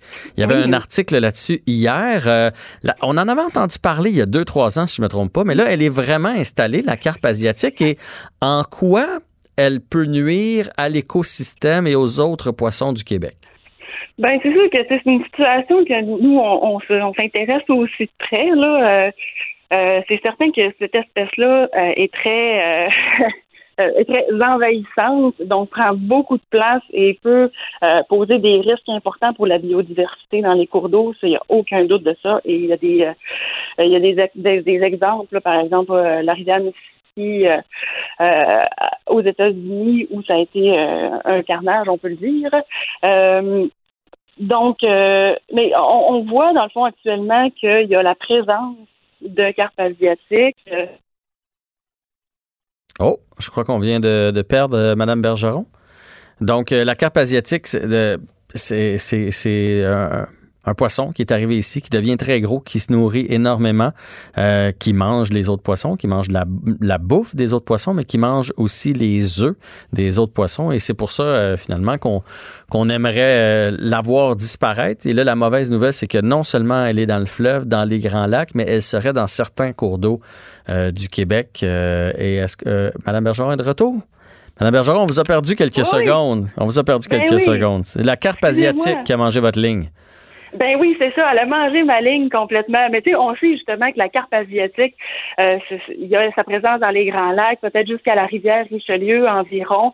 Euh, c'est sûr qu'il faut suivre ça de près euh, parce que c'est certain qu'elle peut, euh, elle peut prendre plus de place encore une fois. euh, mais on ne connaît pas non plus très bien sa résistance, par exemple, euh, à la salinité ou à la température, où il y a un gradient qui est important tout le long du Saint-Laurent.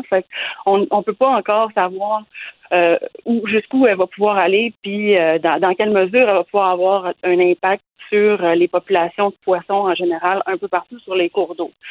Fait que euh, actuellement, ce qui est important quand même, c'est de savoir qu'il y a, il y a, il y a des plans là, d'urgence, il y a des plans Mhm. qui sont mis en place euh, par le ministère euh, Forêt Faune Parc pour réagir au moment où euh, ça pourrait être opportun, en se croisant les doigts qu'on n'aura pas besoin euh, d'avoir des réactions euh, musclées face à ce poisson-là. OK. Là, j'ai des questions bien, bien de base. Ça se mange-tu de la carpe asiatique? non, mais mettons, je vais pêcher, moi, puis j'en pêche une. Ben, ça veut dire que ça se mange, mais euh, j'ai pas entendu Mais c'est pas de, personne qui m'a dit que c'était euh, succulent avec des recettes de fine bouche à faire avec ça. Faudrait demander à Ricardo qui nous fasse une recette de carpe. Mais euh, non, mais sans blague, mettons, j'en pêche une, là. Je reconnais que c'est une carpe asiatique. On la remet à l'eau ou on s'en débarrasse? Qu'est-ce qu'on fait dans un cas comme ça?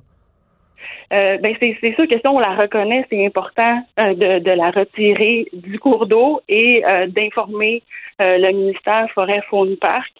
Euh, donc il y a des équipes là, au niveau de la faune qui travaillent là-dessus, puis qu'eux pour, pourront euh, procéder à l'identification formelle euh, de, de, de l'individu.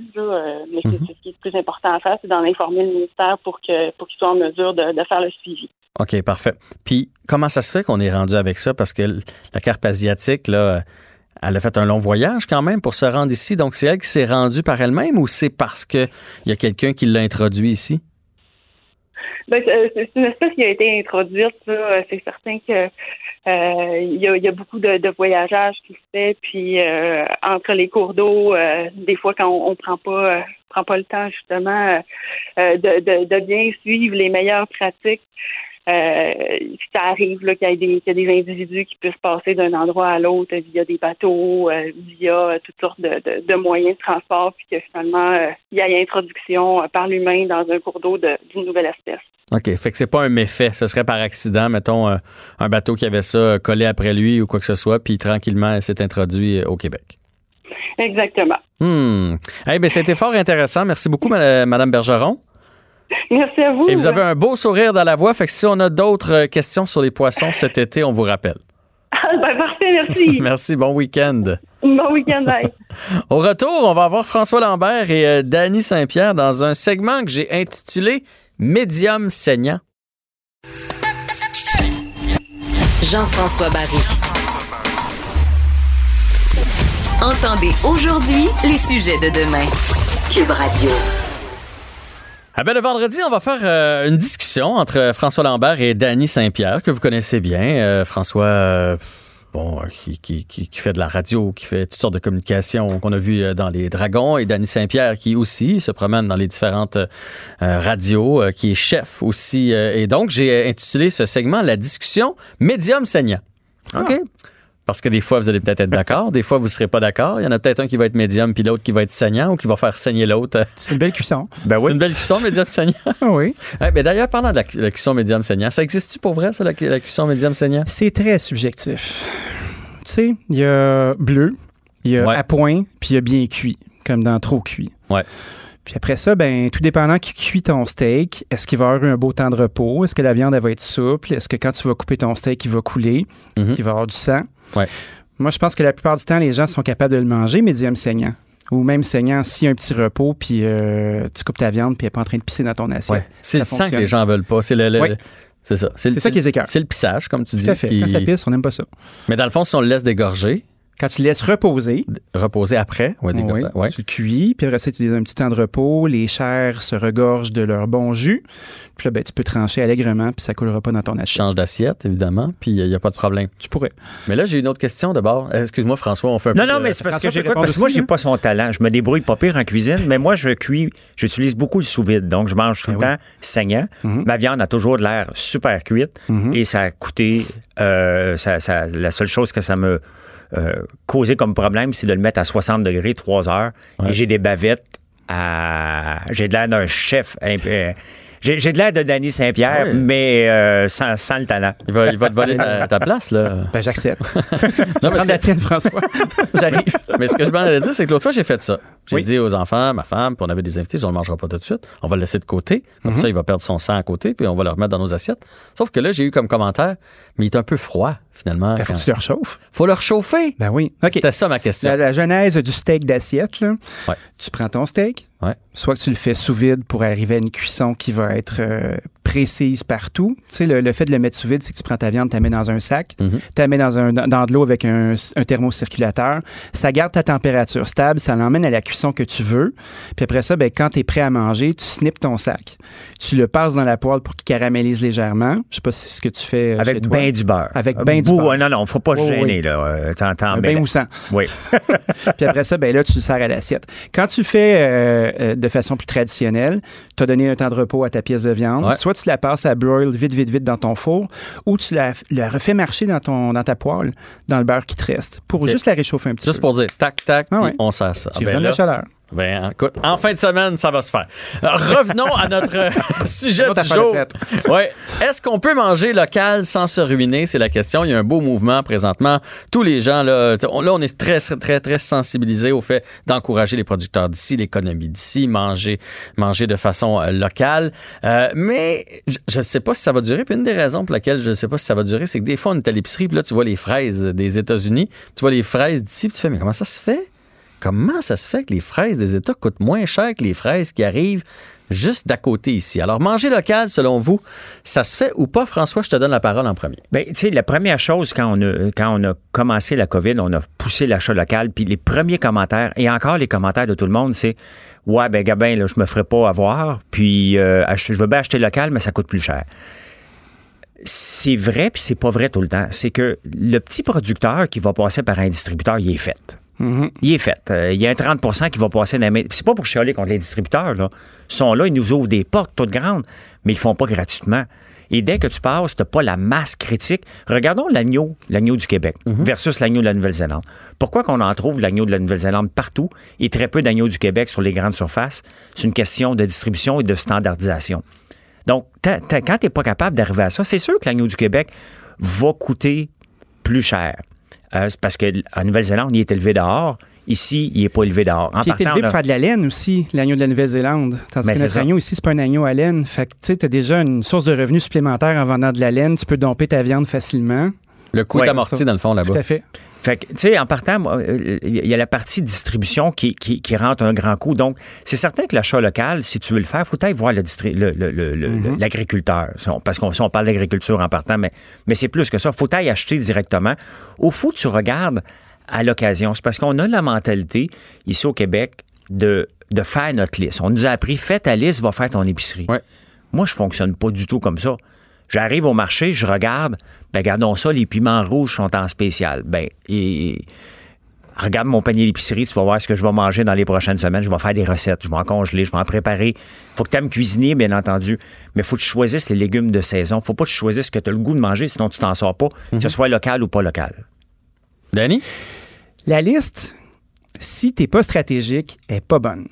Parce que, d'un, faut que tu regardes le marché. T'es circulaire, admettons. On a tous vu nos mères faire ça, faire du, coup- du couponing, puis Mhm. regarder ce qui se passe. Ah, ma mère faisait trois épiceries, moi. Ben oui, c'est ça. Fait que là, tu fais, OK, elle comptait pas nécessairement son temps ni son essence, mais elle se déplaçait. Je pense qu'il faut apprendre à s'organiser. Quand tu parles d'acheter une poignée de poivrons, d'en avoir en masse, ben ça, c'est que tu le planifies sur le temps. Tu te fais des réserves, comme un bon écureuil. Moi, je suis un gros fan de faire ça. Tu vois, c'est le temps des fraises en ce moment. là. J'ai des fraises qui sont congelées. J'en ai pour l'année. J'ai des petites sauces aux fraises. J'ai un paquet d'affaires qui va me faire avoir des fraises tout au long de l'année. J'achète mon produit Prime, il est d'ici, et je l'utilise. Quand j'achète des produits qui sont locaux, j'essaye de pouvoir maximiser leur utilisation. Une affaire qu'on fait pas bien, c'est évaluer combien on a besoin du produit. Par exemple, d'après vous, c'est gros comment une pièce de viande euh, par portion, par personne à manger le soir chez vous pour souper? Bon, moi, c'est une main. C'est une main. Ça pèse combien de mains? Ça doit peser. euh, une bavette qui pèse ça coûte 12 piastres. Hey, tu vois, c'est pas pire comme question. Hein? Ouais. Tu- on pense à peu près à 150 grammes par personne qui fait une main, à peu près. OK. Mais Ben, souvent, on achète plus gros que ça. T'achètes plus gros que ça, puis tu te ramasses avec des restants. Fait que ça t'a coûté cher parce que tu en as acheté plus. Tu en as acheté plus, est-ce que tu vas faire un lunch avec? Est-ce que tu le calcules dans ton coût d'achat? Fait que c'est sûr que c'est pas trop sexy comme réflexion, mais on a une interrelation avec ce qu'on achète, sa provenance, son coût de départ. Euh, Qu'est-ce qu'on veut comme geste social dans ce dollar-là aussi? Quand tu achètes local, là, tu fais pas juste acheter une denrée, tu encourages ton quartier, tes artisans, euh, tu encourages tes, tes concitoyens, tu es solidaire d'une certaine façon. Mais d'un autre côté Ouais. aussi, il faut que les, les, les, les- les producteurs Oui. s'organisent pour être capables d'offrir des prix compétitifs. Oui. Ça veut dire revoir leur modèle d'affaires.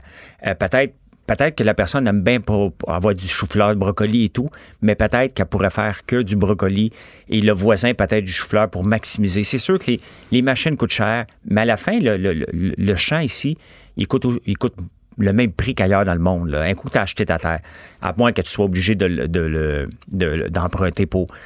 Euh, L'autre problème, c'est que les gens, faut réapprendre à cuisiner. Puis, tu sais, il y a deux choses qu'on fait constamment tous les jours. Tous les jours, là, on va regarder notre solde de compte de banque. Presque à tous les jours, les gens vont faire ça. Ils vont avoir une facture à payer. Et deuxième chose, on va se nourrir. Deux choses qu'on n'apprend pas à l'école. Tout à fait. Donc, en partant, c'est bien c'est bien le fun d'acheter la poitrine de poulet, mais si tu le fais, qu'elle soit locale ou pas locale, t'es faite. OK? Tu viens de gruger ton, ton budget au complet. Achète le poulet au complet. OK? Tu le fais cuire. il- là, tu vas en avoir des restants. Qu'est-ce que tu fais avec les os? T'es fait bouillir. Tu fais un bouillon d'os, c'est bon pour la santé. Ça coûte à rien. Moi, je mets des épices là-dedans. 24 heures, un peu de vinaigre, de cidre de vin. That's it. OK, t'as un bouillon d'os qui va, qui va, qui est bon pour la santé. T'as rien gaspillé. La petite viande qui reste, là, tu mets de la musique, là, puis tu prends ton temps pour en- enlever les os. C'est sûr que ça prend de la patience, Ça prend de là. la patience. C'est pas d'être cheap, c'est de. Mais non. Tu sais, la, la- la bête qu'on a décidé de manger, euh, pourquoi la gaspiller? Elle, elle a donné, elle a pas donné sa vie pour nous, mais euh, presque. Donc, moi, j'ai comme un respect de la bête pour dire, je dois rien gaspiller pour, pour, pour- c'est pas d'être cheap, mais fait que ça, un poulet qui te coûte euh, 10 piastres, mettons, ça dépend. Ouais, un ça gros poulet, ça, ça. ça- ça- on peut pas dire le prix du poulet, ça dépend de la grosseur. Mais un même poulet peut te faire 3-4 repas facilement. Et ça, tu peux l'acheter localement. Maintenant, les fermes ont le droit d'avoir 300 poulets de grains. Le seul problème, puis on a parlé cette semaine, c'est les petits abattoirs. C'est un autre problème. C'est on veut bien produire québécois puis acheter localement, mais si le poulet qui vient de l'Outaouais se fait abattre euh, dans la région de Granby, Il est là le problème. Ben là, le prix vient de monter, bien entendu. Il y a du transport. Donc, tu sais, le gouvernement a un rôle à jouer avec ça. Puis je vais laisser la parole à Dany, mais euh, si on veut aussi manger local puis avoir des coûts euh, non, euh, plus bas, c'est sûr qu'on a l'hiver ici. On peut pas manger des légumes, on va manger des patates sinon l'hiver. On veut manger du brocoli, on veut manger autre chose. C'est là que le gouvernement, pour moi, doit venir à l'aide. Puis c'est facile, OK? Il y a juste à subventionner l'électricité à la fait. nuit. Ben oui. Peut-être pas dans les heures de Mhm. pointe. On ne veut pas aller bâtir des nouveaux barrages. La nuit d'un la nuit, la, la- la turbine, elle roule pour rien. OK? Elle gaspille, on l'emmagasine pas l'électricité. Envoie ça gratuitement aux agriculteurs. Ça, c'est un geste du gouvernement que j'aurais aimé voir que le gouvernement annonce des choses comme ça dans la COVID pour dire on va donner un coup de main parce que peut-être un agriculteur comme moi, j'aurais pu, j'ai des terres, j'aurais pu bâtir des serres sachant que la nuit, ça va rien me coûter en électricité. Ça, je pense que c'est un geste que le gouvernement pourrait faire. Ouais, c'est vrai que c'est motivant. Ouais, c'est ça. Là, Danny, là, c'est c'est super beau là, ce qu'on dit. Euh, oui, parce que quand on achète local, c'est un geste en même temps qu'on fait pour nos compatriotes. Euh, oui, on prend notre poulet, puis là, on fait trois repas avec. Mais là, là euh, la majorité des familles ont pas beaucoup de moyens. C'est bien le fun de dire je vais encourager le- mon petit boucher du coin, mais moins cher euh, la viande ou le brocoli ou peu importe qui nous arrive d'ailleurs. Fait qu'il y a ce problème-là. Et la majorité des gens moi, je le sais, j'ai une petite famille, puis des fois, ça va vite en tabarouette, là, avec le hockey, la gymnastique, les cours, puis le travail.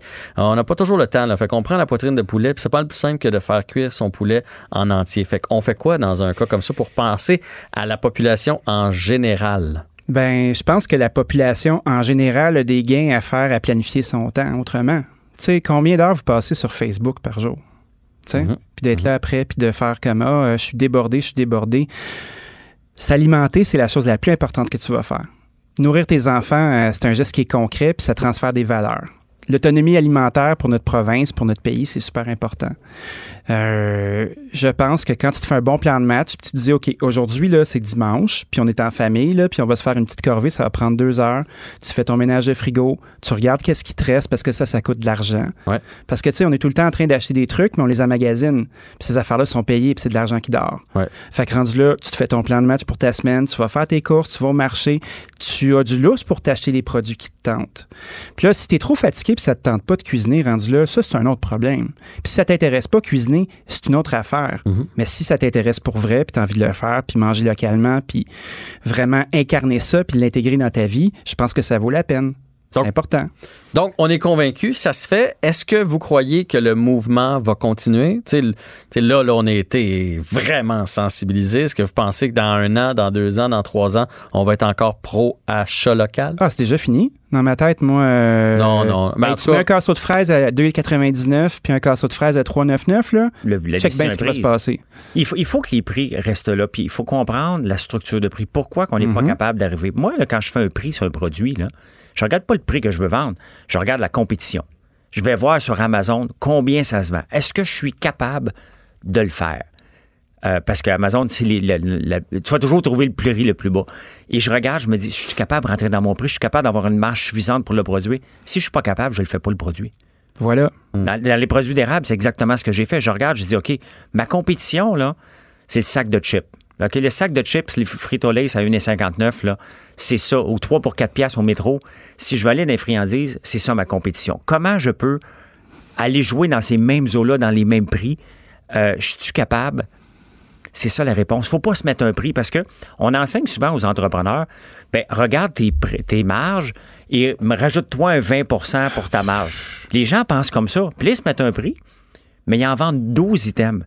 Tu réduis le prix. Tu sais, les, les gens, là, ils ont la juste. en plus. Ben, c'est parce que tu as, le, le- le- le prix juste. Le prix juste, là, moi, j'ai eu des SO à un moment donné. Puis ils nous a enseigné ça rapidement.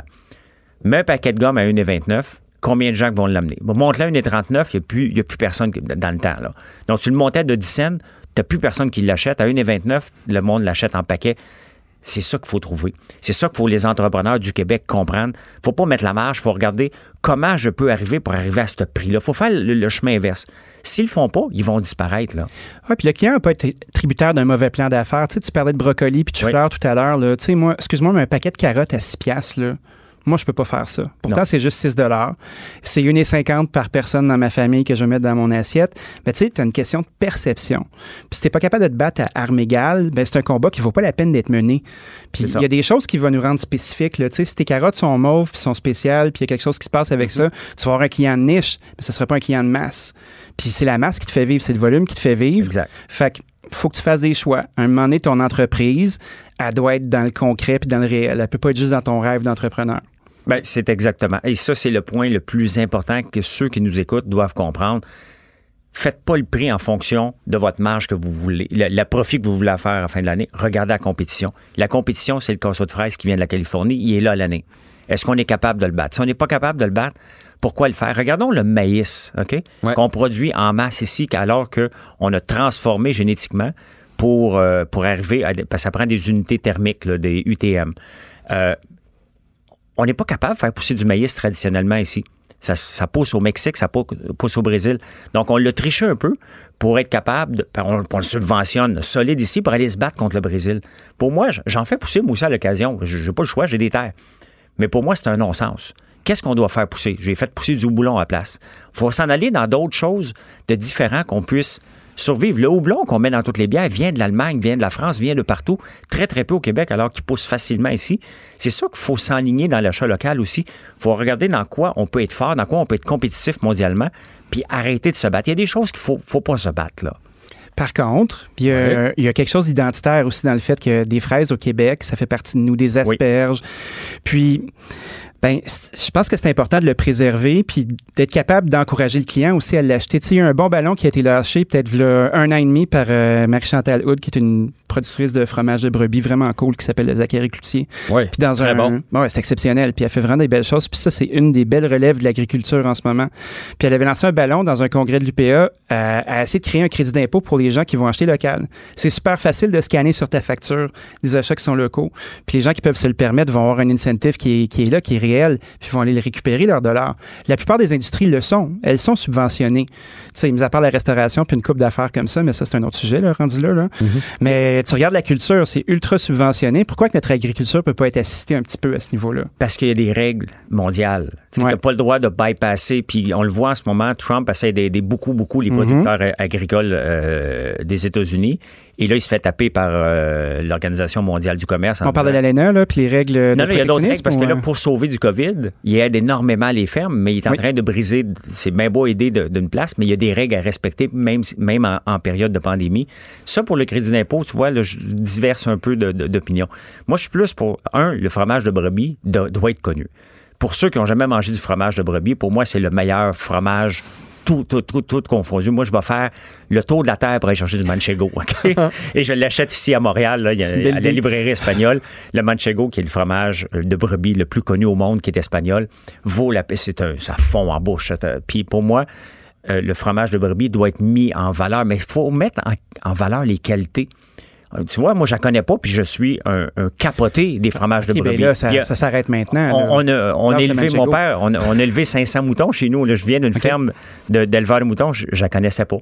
Euh, mais c'est pour ça que pour l'achat local, il faut les mettre en valeur. Comment on peut les mettre en valeur? Et le panier bleu euh, euh, ne répond pas à ça en ce moment. Non. Donc, il va falloir regarder autre chose pour mettre en valeur nos, nos producteurs locaux, parce que même le petit qui est perdu peut-être dans un coin, avec la capacité de livrer en ligne maintenant et la capacité d'Internet, on doit la connaître, mais on la connaît pas. Je la connaissais pas. Mais cette personne-là est distribuée avec son yogourt dans tous les supermarchés du Québec. On en retrouve chez Obu. C'est un, c'est un produit quand même de bonne distribution, sauf Ouais. que son prix d'achat, quand il est rendu justement au supermarché, a de la difficulté à compétitionner avec des fromages canadiens, des fromages européens qui ont été dompés sur le marché. Fait que Oui. tu te ramasses avec un Manchego qui va être à 32 le kilo, puis le Zachary qui va être à 59. Puis après ça, on se demande, mais pourquoi, pourquoi, pourquoi c'est ce prix-là? Tu sais, l'évaluation du produit à l'entrée, quand le Manchego arrive au Canada, ben il va être évalué sur un, un petit paquet de batch pour savoir s'il peut entrer dans le marché.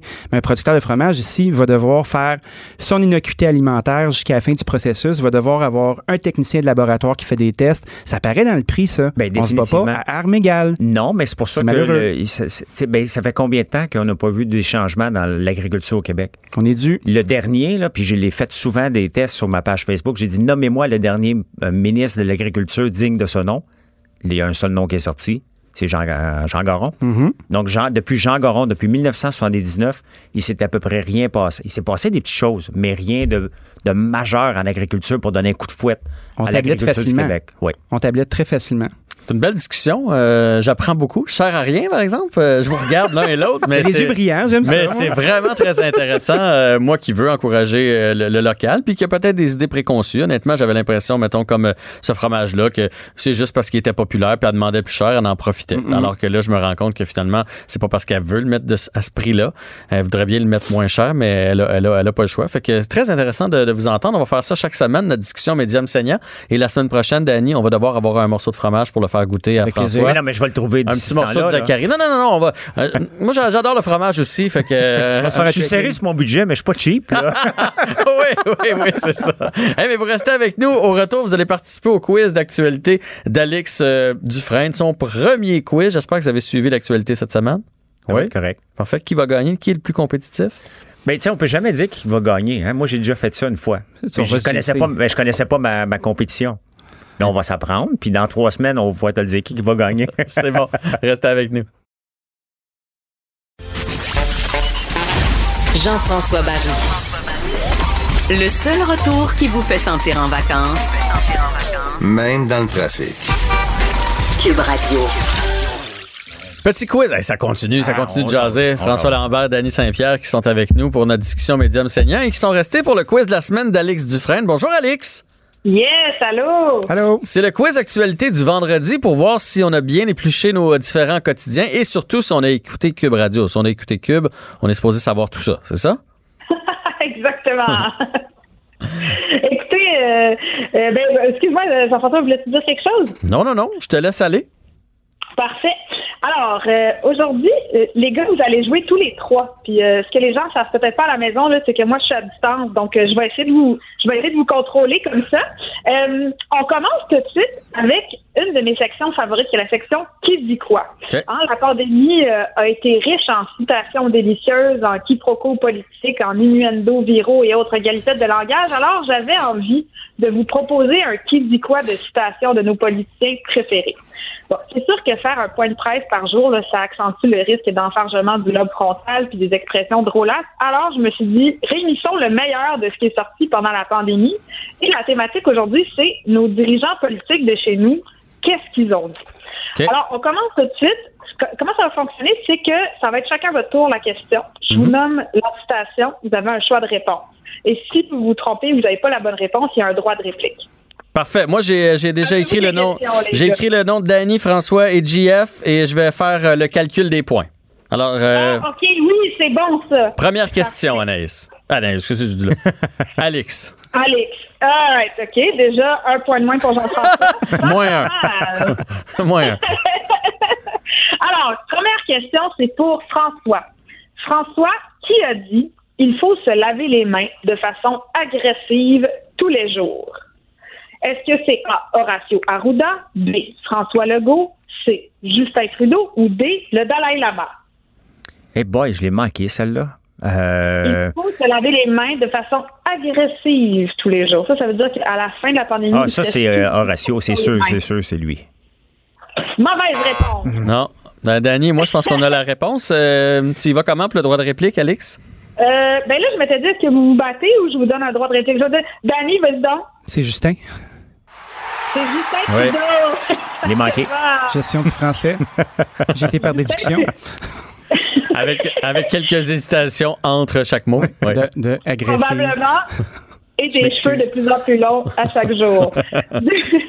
Deuxième question pour toi, Jean-François. D'accord. Qui a dit, ça je, ça, je vous le dis, c'est quand même mon préféré, qui a dit la monogamie est préférable ces temps-ci? Est-ce A. Hugh Geffner, ceci est fait coquin avec les lapins du Playboy. B. Justin Trudeau. C. Horacio Arruda ou D. François Legault? Hey, J'hésite, mais je pense que c'est le docteur Arruda qui avait dit ça.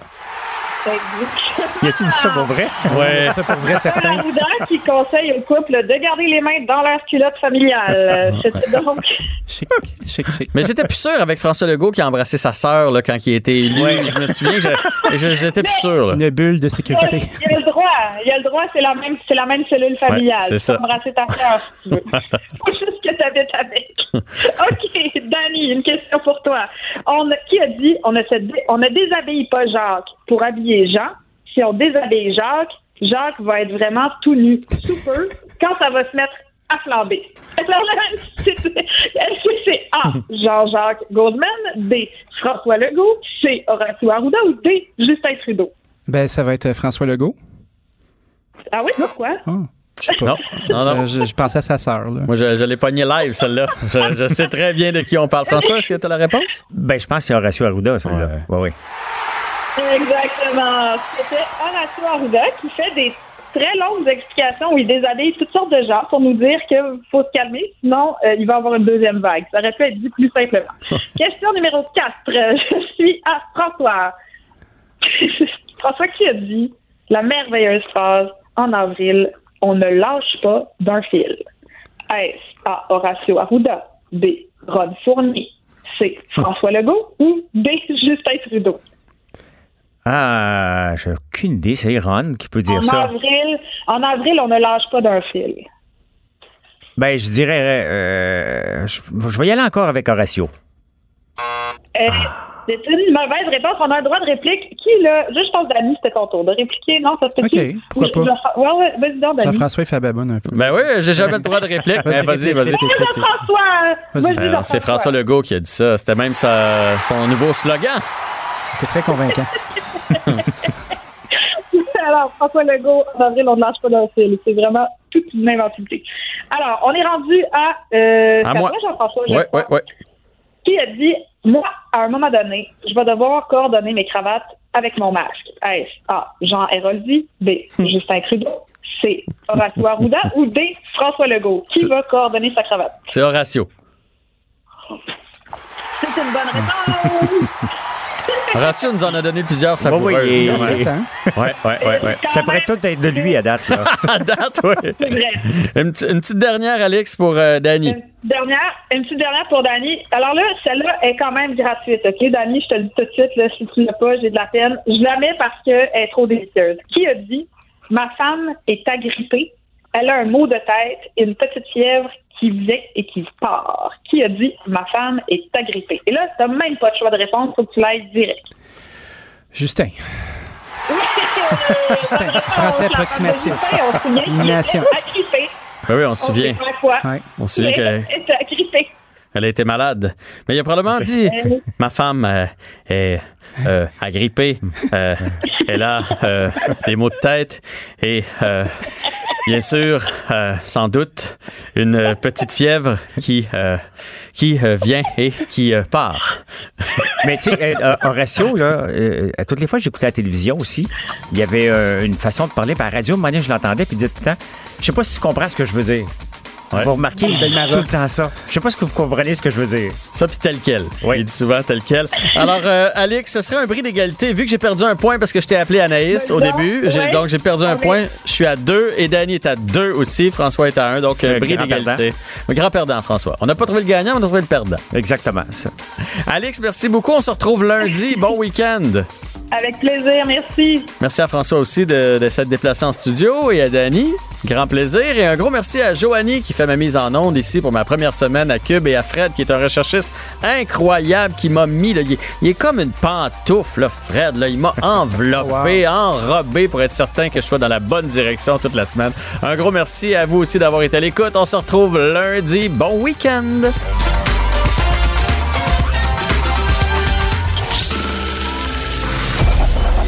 Cette émission est maintenant disponible en podcast. Rendez-vous dans la section balado de l'application ou du site cube.radio pour une écoute sur mesure en tout temps. Cube Radio, autrement dit. Et maintenant, autrement écouté.